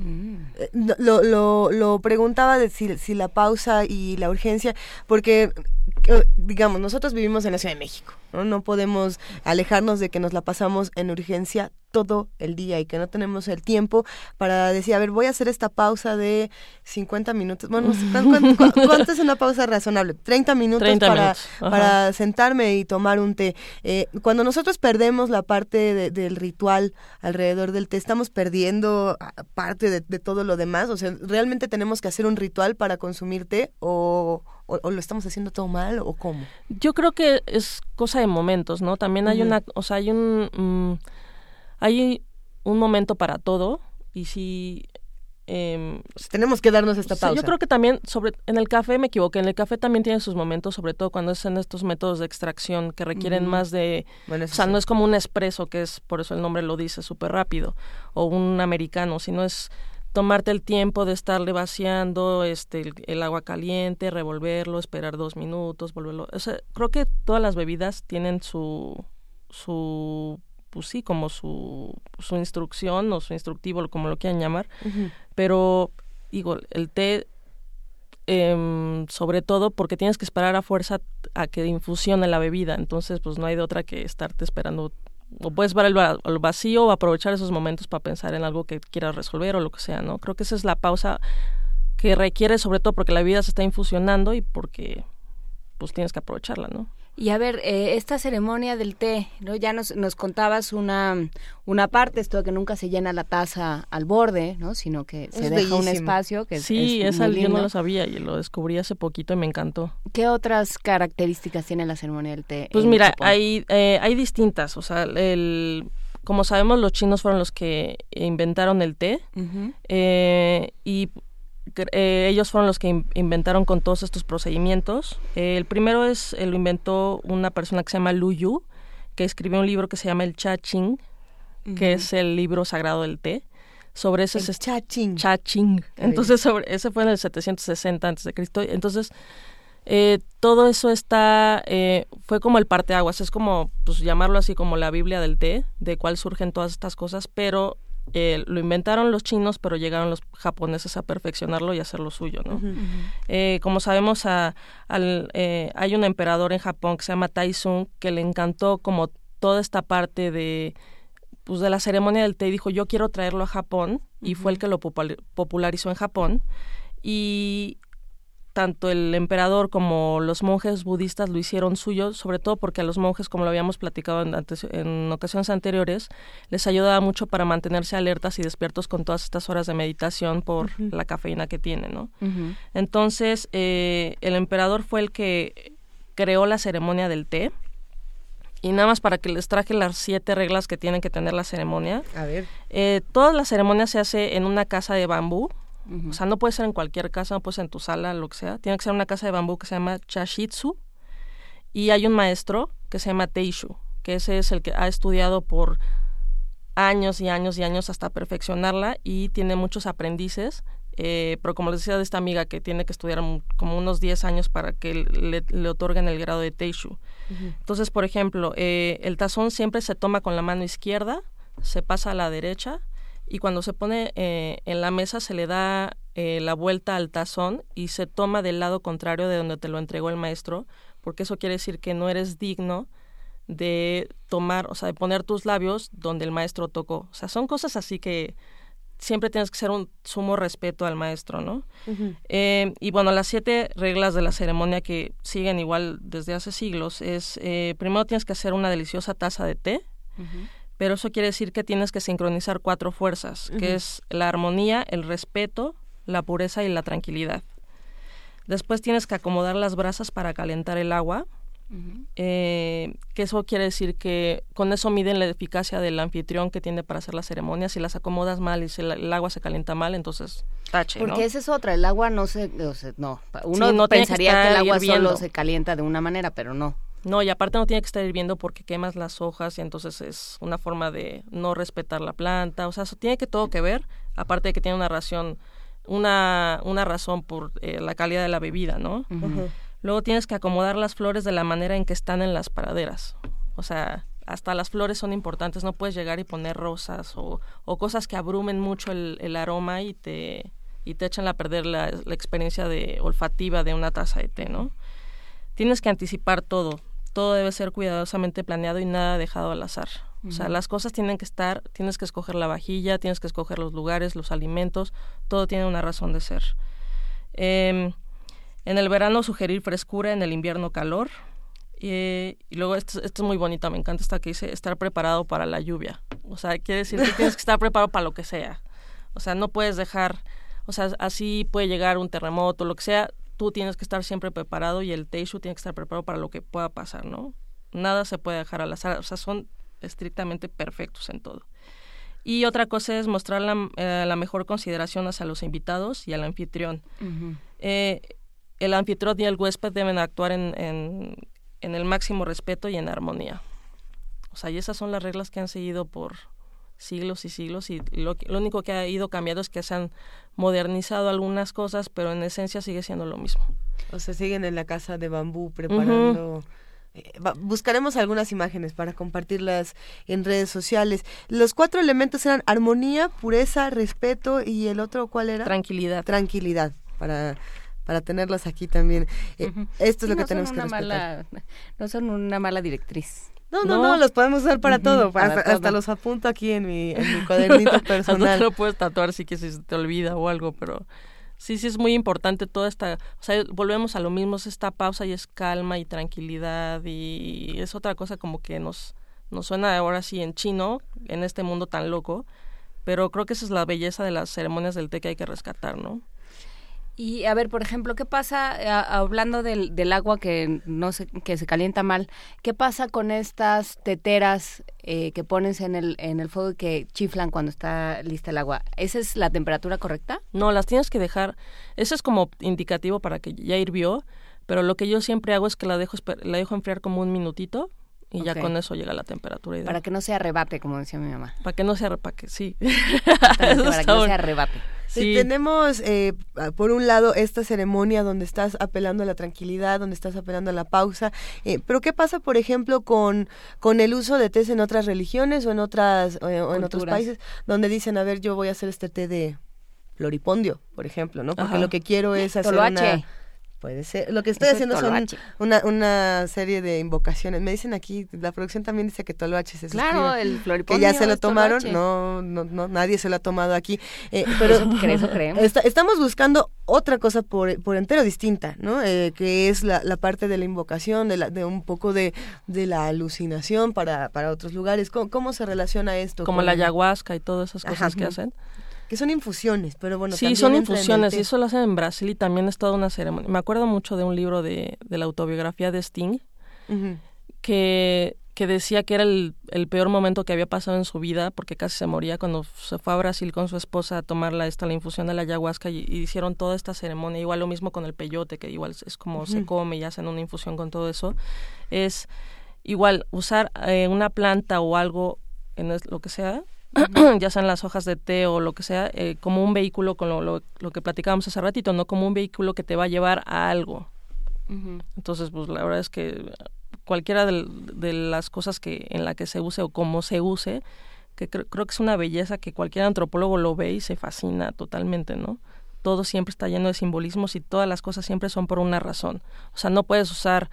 Eh, un agua a temperatura distinta o no puedes o desde las flores no que tienen que parecer la pradera o sea cosas así que son alucinantes desde el punto de vista que lo ves es que hay una cosa antropológica interesante. Escuchaba el otro día que por ejemplo en en Inglaterra primero la razón por la que primero se pone el té y luego la leche es que las clases eh, la, las, las clases populares, ¿no? uh -huh. que me parece un término espeluznante, pero a, a, falta de uno mejor, que ahorita voy a encontrar uso ese, okay. eh, primero ponían la leche para que no se manchara la taza, porque el, el té mancha muchísimo. ¿no? Uh -huh. Entonces, primero ponían la leche y después ponían el té. Y entonces, como un símbolo de estatus, ¿no? de poder adquisitivo, primero pones el té y luego la leche porque entonces no te importa si, o sea, primero no eres tú el que lo lava y segundo no te importa si, si se mancha o no. Si se mancha porque pues puedes tener otra. ¿no? Entonces, todo este tipo de, de simbolismo nos preguntaban también por por la cómo se traduce, cómo surge la, la hora del té en Inglaterra, que tú, tú hablabas de eso la, la, vez pasada, Isa. Sí, la hora del té eh, surgió, igual lo, lo, comentábamos, que era porque pasaba mucho tiempo entre la hora de la comida, bueno, del almuerzo y la hora de la cena. Uh -huh. Entonces, eh, se les ocurrió inventar como una cosa donde hubiera un pie, entonces uh -huh. servías, eh, el, y el té ya era muy popular en Inglaterra, entonces servían eh, un té, pero que requiere de unos eh, sándwiches especiales que son unos sándwiches de pepino que yo odio, pero a los Bien, ingleses les encanta. Mantequilla, pepino en Saben el horrible, ajá. Saben horrible. Este, yo no soy muy fan del pepino también, entonces cada vez que me los pones así, uy. Y este scones y pastelillos y cosas así con mermeladas, uh -huh. la famosa marmalade, que es una mermelada de naranja, este y es como para como pues sí, como para picar algo en lo que, para matar el hambre en lo que llega la hora de la cena, que es hasta tarde, ¿no? Uh -huh. Entonces, por eso se inventó. Y otra cosa que lo que decías entre las clases populares o clases bajas, como lo quieras decir, este, e, era la diferencia entre el high tea y el low tea. Uh -huh. El high tea era para las clases altas, eh, porque significaba que este, no, perdón, al revés. El high tea era porque se servía en la mesa de la cocina, Ajá. donde te quedaba a la altura de, pues, de tus ojos. Y el low tea era porque se servían en unas mesas bajitas que solo tenían... mesitas. Ajá, y por eso siempre los, eh, los pasteles se sirven en unas torres para que las alcances fácilmente. Entonces también hasta en eso se diferenciaba, ¿no? Igual cuando en, en, en China se, se empezó a popularizar el té, solo lo tomaban las clases altas.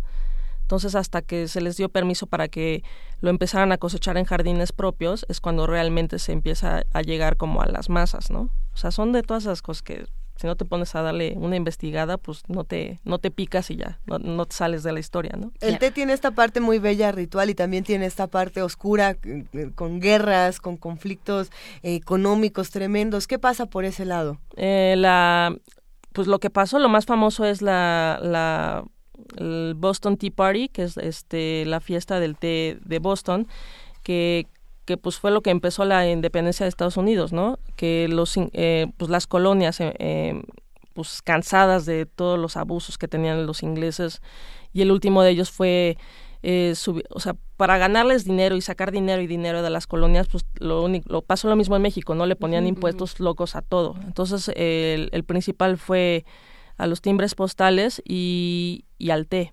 Entonces, como una forma de pues de rebelarse, entonces fueron al puerto de, al puerto de Boston y hundieron un, un barco que tenía un cargamento muy importante del té como para decir nos estamos rebelando entre la corona inglesa y este y aquí empieza nuestra independencia, ¿no? Entonces, tanto esa es como la historia como cómo ha eh, modificado el té, una bebida, unas hojas así insignificantes, pues la historia del pues del de países, ¿no?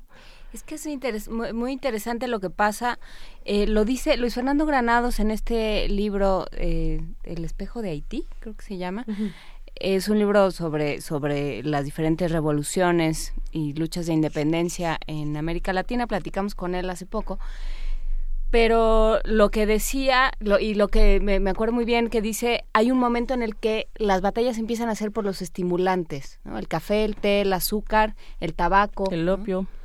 Ajá, o sea, pero, pero en el momento en el que América Latina, bueno, uh -huh. sí, ¿no? las colonias en América empiezan a ser productoras de estos estimulantes, se empiezan a convertir en unos, en, en territorios mucho más poderosos, uh -huh. porque empieza a haber esta demanda en Europa de estos productos. Hay una historia que no me acuerdo bien, se las voy a investigar, pero me acuerdo mucho de, o sea, como de lo que llevaba atrás, ¿no? Que decía que en, en, en Etiopía y todos estos países que descubrieron el café, no querían que el café se lo llevaran los europeos, porque uh -huh. era como una planta, era como su principal comercio, ¿no? Entonces eh, estaba súper cuidado el, el, producto y demás. Entonces llega, no me acuerdo si fue un holandés, creo que fue un holandés, quien se secuestra una plantita de café, se la lleva escondida, no sé qué, y se la lleva a plantar a otro lado y empieza. Entonces, pues los otros pegaron el grito en el cielo, pero pues ya sabían cómo se hacía. Ya se habían transado la, la, la, planta de café y empezaron a producirlo ellos también, ¿no? Entonces, o sea, es lo que dices, cómo ha modificado pues los mapas mundiales también, ¿no? Una simple bebida. Porque justamente volviendo a la ceremonia, ¿no? no es una simple bebida, pero alrededor se construye toda una forma de convivencia, toda una, una pues una estructura cultural, ¿no? Y entonces, pues sí, ya de, eh, a lo mejor ya dejaron de tomar té, ya en, en, en Inglaterra ya es, eres mal visto, de alguna forma es mal visto tomar té, ya todo el mundo toma café, hay estos eh, lugares de, de café muy importantes, estos eh, lugares donde se vende café.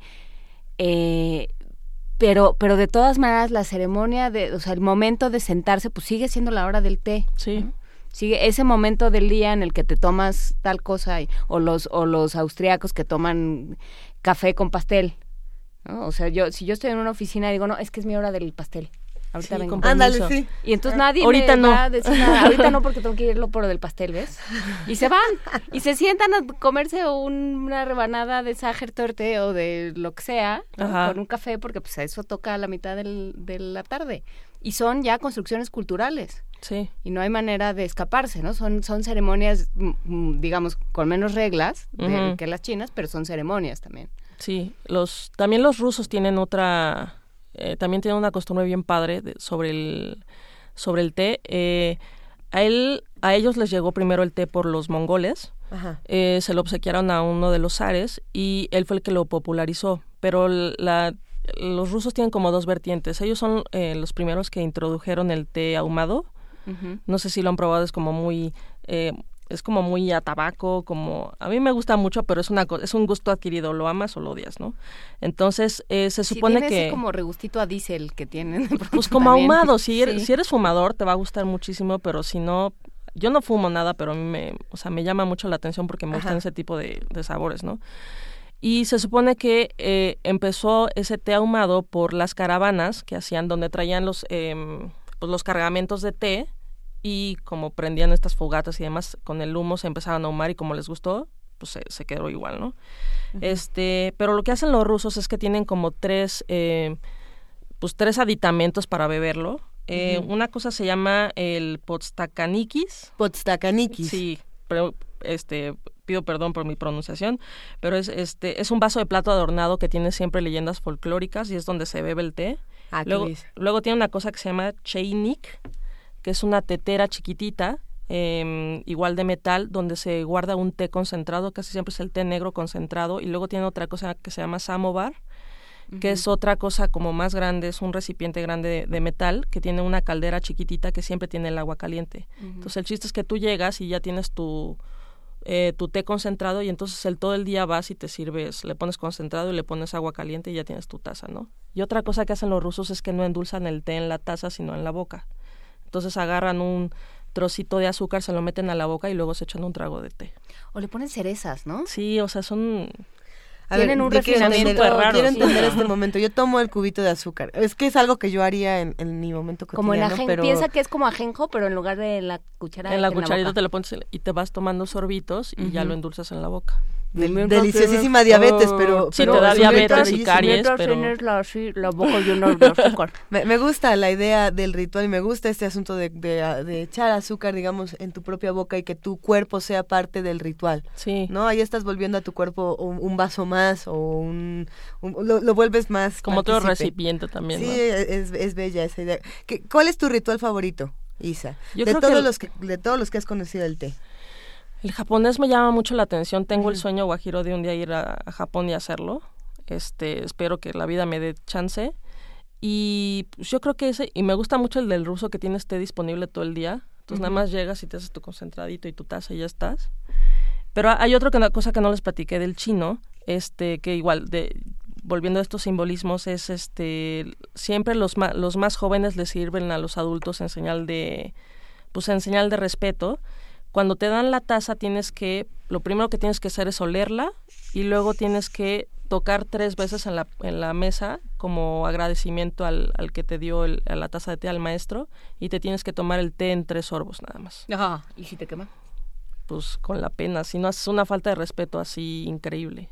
Entonces es lo más chistoso, o sea que todos, hasta el sonido, o sea, hasta el oído tiene que ver con la ceremonia del té, ¿no? O sea, todo tiene que ver. Siempre hay un asunto de respeto en estas ceremonias. Siempre, siempre. Siempre hay que agradecer al maestro, siempre hay que agradecer al mayor, al, al, superior.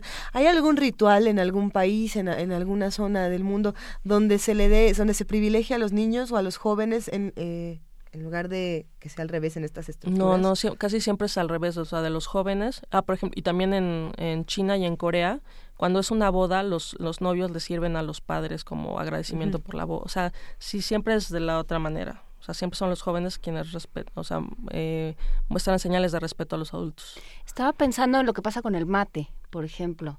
En esta, esta ceremonia también, sí, estás haciendo esa cara, todos, todos hacemos esa cara, porque no solo todo el mundo chupa eh, el mismo mate. Sí, el popotito este, ¿no?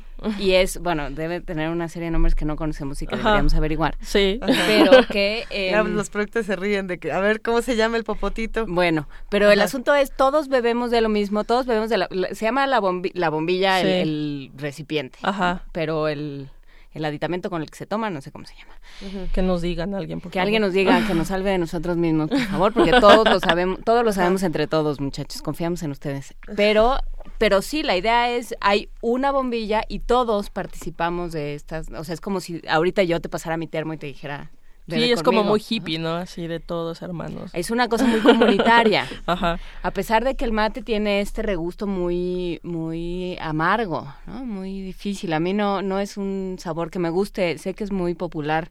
A mí me gusta, pero con mucho azúcar, o sea, que también es trampa, ¿no? Pues sí, sí, no, bueno, cualquier cosa con mucho azúcar está bien.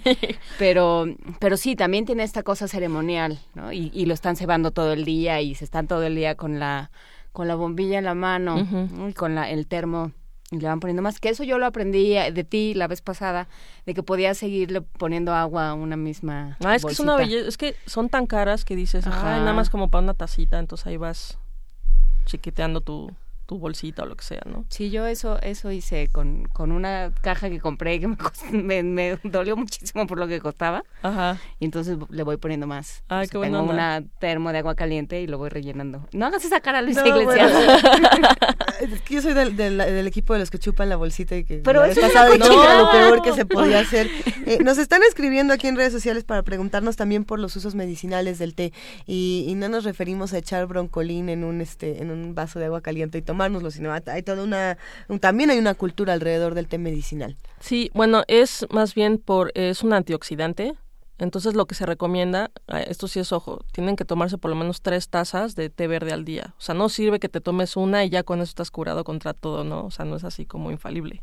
Eh, pero tiene muchas propiedades antioxidantes, entonces por eso se le, se le ha em, eh, encontrado varias cosas, sobre todo en tratamientos eh, pues preventivos contra el cáncer y todo este tipo de cosas, porque es igual como el, em, no sé, como el cacao o el, las uvas o todas estas cosas, el chiste es que sea un, em, un consumo constante. Se recomienda tres tazas de té verde al día o té blanco, que es el que lo tiene en su forma más pura. Este, y lo, lo mejor es si no es no exceder más de seis tazas, porque pues... Puedes dañar el hígado. Ajá, exactamente. Eso sí. Pero más va, va más para allá toda esta parte medicinal que se le asocia ¿no? al, al consumo.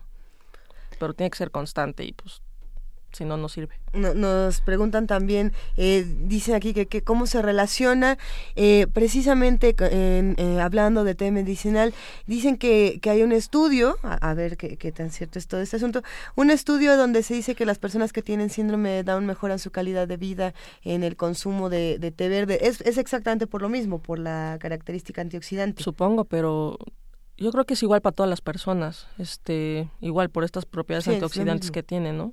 Y lo que les decía antes, este, si les quitan o si les recomiendan bajar la cafeína y migrar al té, siempre te lo ponen como así como castigo y es lo que me choca de los doctores que dicen, bueno, no puedes tomar café, pero bueno, té, órale, y es como pues plato de segunda mesa, pero lo importante es este es, es tomarlo y lo que les decía hace poquito, que pueden ustedes este quitarle la cafeína, este haciendo la infusión durante 10 segundos tirando esa agua, que es donde se libera la cafeína, y después este, hacer la infusión normal, que eso es como una de las cosas. Y otra cosa que tiene el té es que tiene polifenoles, que lo que hacen es, como es una planta, la, la, la liberación de la cafeína es de manera prolongada y no es como en el café que te lo pues te lo tomas y te hace efecto en un ratito y luego te da el bajón, sino que el té permaneces en un estado como alerta todo el tiempo y por eso los monjes budistas lo toman mucho para sus meditaciones.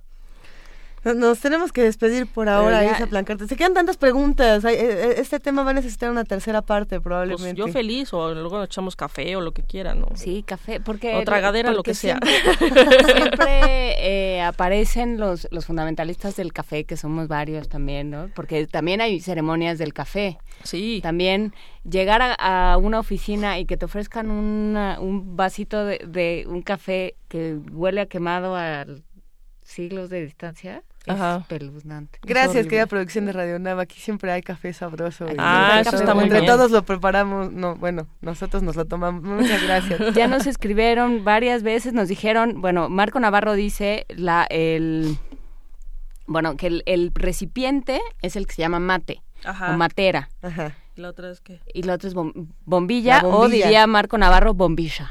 Ah, ya ves, no, estamos, no estás tan mal, tú lo sabías todo. Eh, No, yo tenía una idea muy leve porque siempre hay un uruguayo que o un argentino que te pone tu en tu No, asunto. muchas gracias, querida Isa Plancarte. Por favor, vuelve pronto. ¿Dónde Muchas te gracias. encontramos para seguir todo tu trabajo, todo lo que escribes, tus publicaciones? Cuéntanos todo. Eh, colaboro en diversas publicaciones en Animal Gourmet. En Animal Gourmet pueden ver un texto mío sobre las ceremonias del té. Em, colaboro también en revista Hoja Santa, en revista Travesías, em, ¿qué más? En Queremos Comer y en varias otras publicaciones más. Eh, me encuentran en Twitter, es arroba Isa Plancarte, I-S-A, Plancarte con P de papá. Un gustazo platicar una vez más, Isa, vuelve pronto. Ya, ya estamos, vamos a, vamos a buscar desde dónde le entramos ahora. Eh, por lo pronto nos vamos a despedir con una canción. Vamos a escuchar Going to School. Esto es del soundtrack de la película Memorias de una Geisha.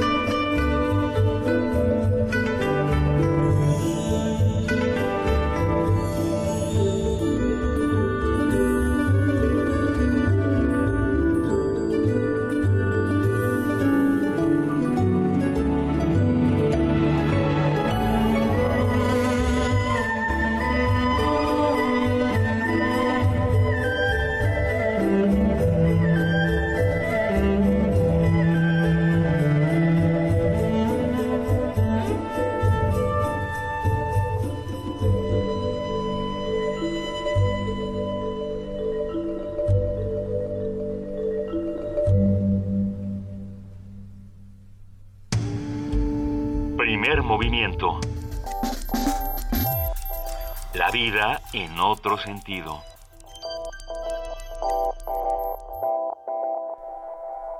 9.45 de la mañana, esto fue de la, de la banda sonora de esta película Memorias de una geisha, que fue pues como la, la versión eh, hollywoodense y occidental de, de, la vida de una geisha. Es este libro que, que apareció, que son lo que le cuenta teóricamente una geisha a un, a un escritor estadounidense. En, efecto está muy muy occidental eh, la película. eh, como platicábamos con la producción, precisamente este es el momento donde la geisha aprende a preparar el té y, y, y se habla de todos los rituales. Eh, yo creo que vale también la pena acercarse a la literatura japonesa o, o a la literatura... Siempre es buen tiempo para leer Musashi. ¿Sí? Sí. Es que... El samurái. Sí, Sí, po podríamos entrarle por el samurái. Yo, yo siempre empiezo a decir que leamos la historia de Genji, aunque sea larguísimo. O el libro de cabecera.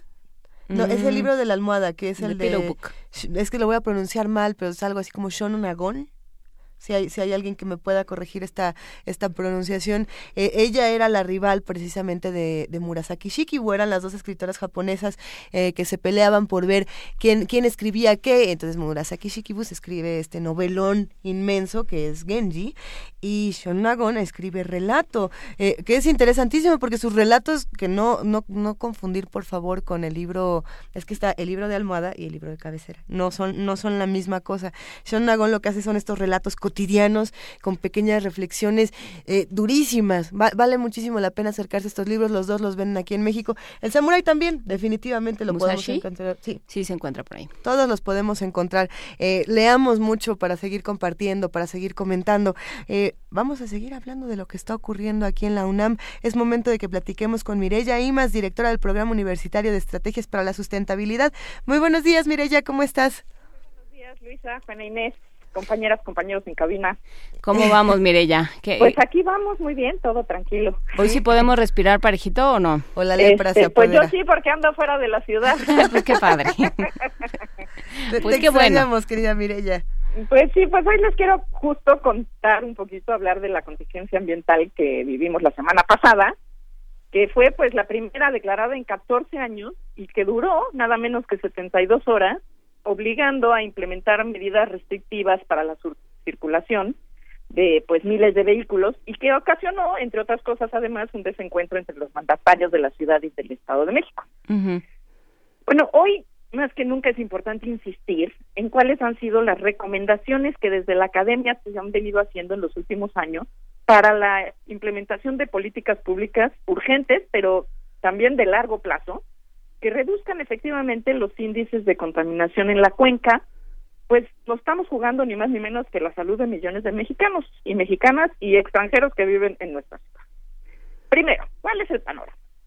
De acuerdo con los informes anuales de calidad del aire para la Ciudad de México que se encuentran disponibles en línea, en 2013 tuvimos solo cinco días con buena calidad del aire si tomamos en cuenta las partículas suspendidas de 2.5 micrómetros como referente, o bien 40 días buenos si se considera al ozono. Y se declaró fase de precontingencia en seis ocasiones. En 2014 tuvimos tres precontingencias por ozono y menos días buenos por este contaminante, solo 31.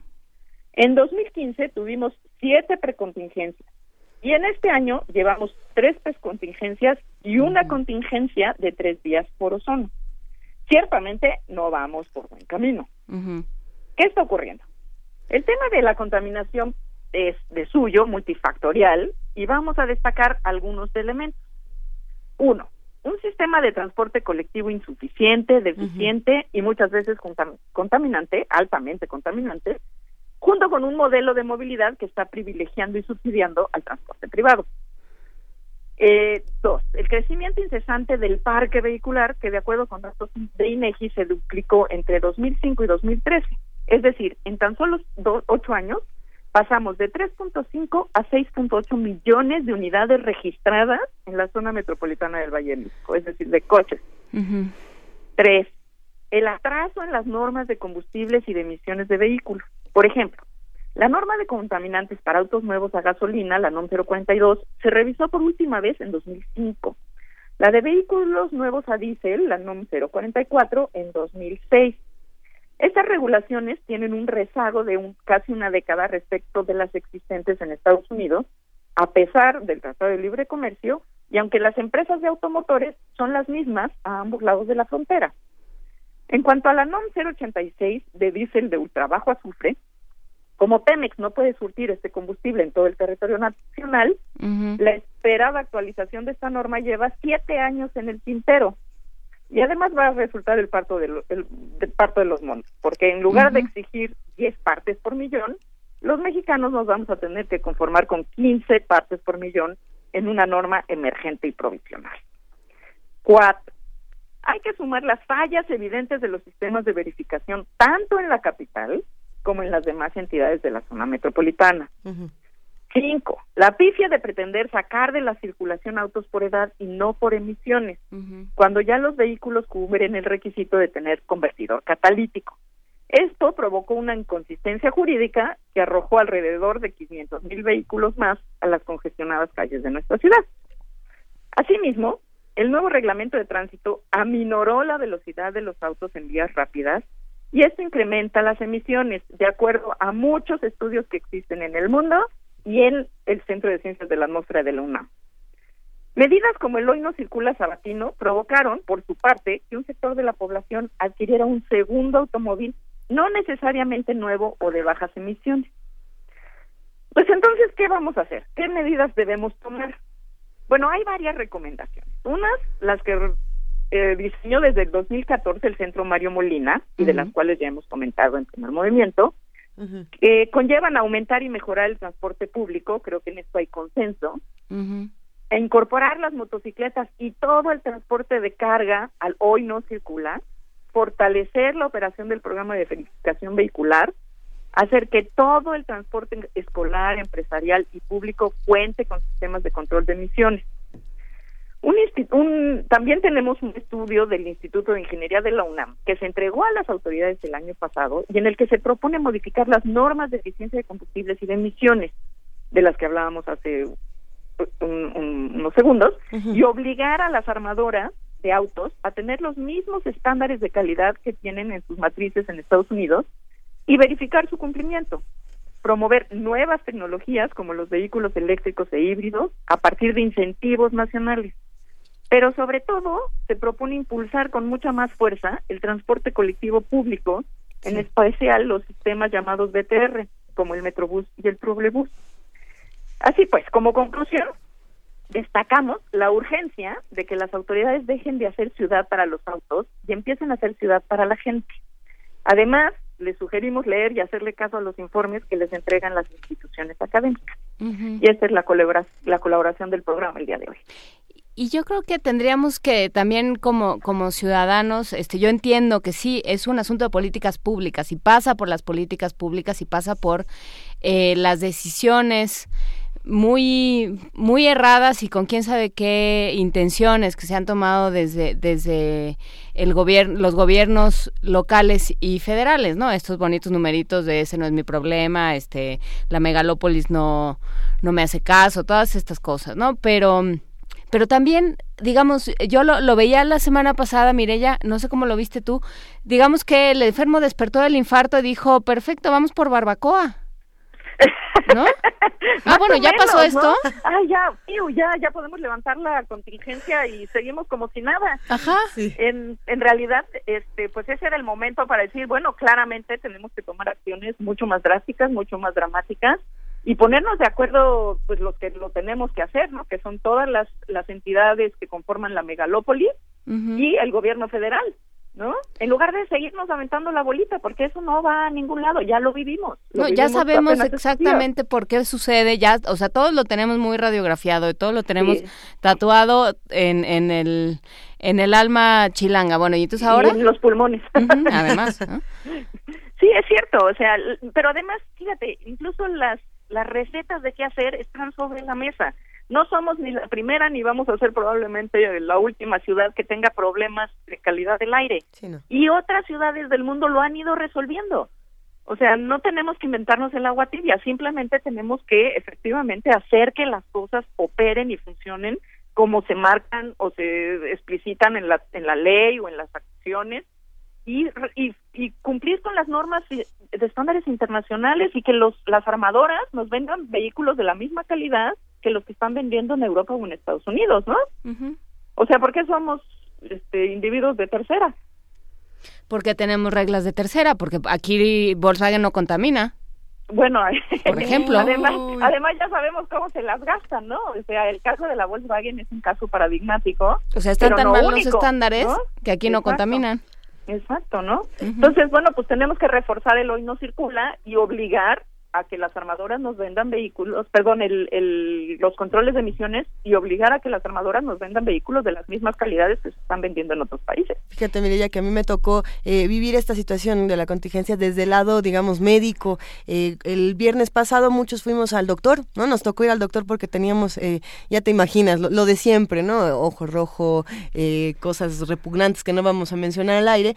Pero lo que platicaba precisamente con el doctor era, levantamos la contingencia pero pero no no puede ser posible que ya exactamente salimos todos a la calle como si nada hubiera sucedido. Y lo que decía es eh, uno tras otro llegan pacientes sobre todo niños eh, presentando síntomas tremendos no entonces desde la salud también es otro costo que que, que vamos a tener que pagar todos. pero además conocemos eh, digamos un poco en el país el impacto que está teniendo en la salud en el momento crítico pero todavía nos faltan los, los datos duros de qué impacto está teniendo esto en la salud de las personas de manera prolongada en el tiempo. Yo, me quedo está impactando nuestra nuestra calidad de, de, vida, ¿no? Yo me quedo pensando en todos los niños que eh, están en una ¿Que edad... aquí? Ajá, digamos, vamos a decir que están entre los seis meses y el año y medio o dos años, que, que sus pulmones se determinan en esa, en esa temporada y que muchos de ellos serán asmáticos, por ejemplo, o tendrán eh, severos casos de, de bronquitis, de bronquiolitis, que dejarán secuelas que más adelante se tendrán que tratar de otra manera y que van a determinar qué es lo que pasa con, con la salud en nuestro país y qué es lo que va a tener que hacer el sistema de salud a ver si, si puede pues controlar. sí, lo, ideal sería que realmente no tuviéramos que irnos tan lejos y que empezáramos ya de verdad a hacer acciones como las que se tomaron en su momento, de acciones este, drásticas para cambiar el curso del, de los acontecimientos, porque claramente no vamos por buen camino. O sea, en algún momento tenemos que volver a hacer otro alto, volver a retomar en serio el tema de la calidad del aire es un tema prioritario para la zona metropolitana y no puede quedar ahí en el, de aventarnos la bolita los unos a los otros porque los de allá son malos y los de acá no hacen y los de allá quién sabe qué. O sea, tiene que ser un asunto que rebase este, las fronteras en términos y de sus pleitos este partidistas sí. exacto no de, lo que sea pues o sea aquí hay un asunto en el cual está exactamente como dice Luisa de por medio la salud de las personas. Pues sí se nos va la vida ya en, en muchas cosas mire ya ay, sí, no, y acá hay que andar batallando porque luego pues no, no oyen, ¿no? por, eso todos hay que sumarnos, eh, invitamos a los que nos escuchan a que si así lo desean, se sumen a las actividades del Programa Universitario de Estrategias para la Sustentabilidad, el PUES. Eh, Mireya, te mandamos un abrazo inmenso, muchísimas gracias y, todos nos sumamos y nos solidarizamos con todo lo que sugiere el PUES. Yo les mando un beso a las dos y un beso a Cabina y a todo el auditorio. Te queremos. Feliz vacación, Mireya, un abrazo. Igual, gracias. Hasta luego. Y ya nos vamos, nosotros seguimos aquí, pero estamos a un minuto eh, de despedirnos. Querida Juana Inés de esa, muchísimas gracias eh, por, por esta transmisión y por todas las transmisiones. Yo mañana no voy a estar por acá, pero va a estar eh, la maravillosa Maya Miret y no hay nada mejor que eso. Ahora, ahora sí me quiero quedar, me quiero pues quedar con ustedes mejor. Vamos a estar mañana con Maya Fernández Miret platicando sobre ciencia ficción. Vamos a hablar, por supuesto, sobre... No puede ser. Sí, vamos a hablar de ciencia ficción. Eh, pero, pero bueno, vamos a hablar también, obviamente, de lo que, lo que se vaya desarrollando hoy en, en Bruselas, lo que se vaya sabiendo eh, con respecto a, los ataques en Bruselas. Y em, pues andaremos por aquí con todo tipo de información. Así es que nos escuchamos mañana. Buenas vacaciones, Luisa Iglesias. Nos escuchamos el lunes. Muy muy buenos días, querida Juana Inés de esa. Te deseo una gran semana. Eh, si quieren despedirse con, con, un artículo interesante sobre Bruselas que pueden leer, consulten la, la columna de Mauricio Mechulam, Arenas Movedizas, donde se dan unos primeros apuntes para que podamos entender más de este conflicto. Eh, gracias a todos los que hacen posible este programa. Nos vamos, querida Juana Inés. Esto es Primer Movimiento. El mundo desde la universidad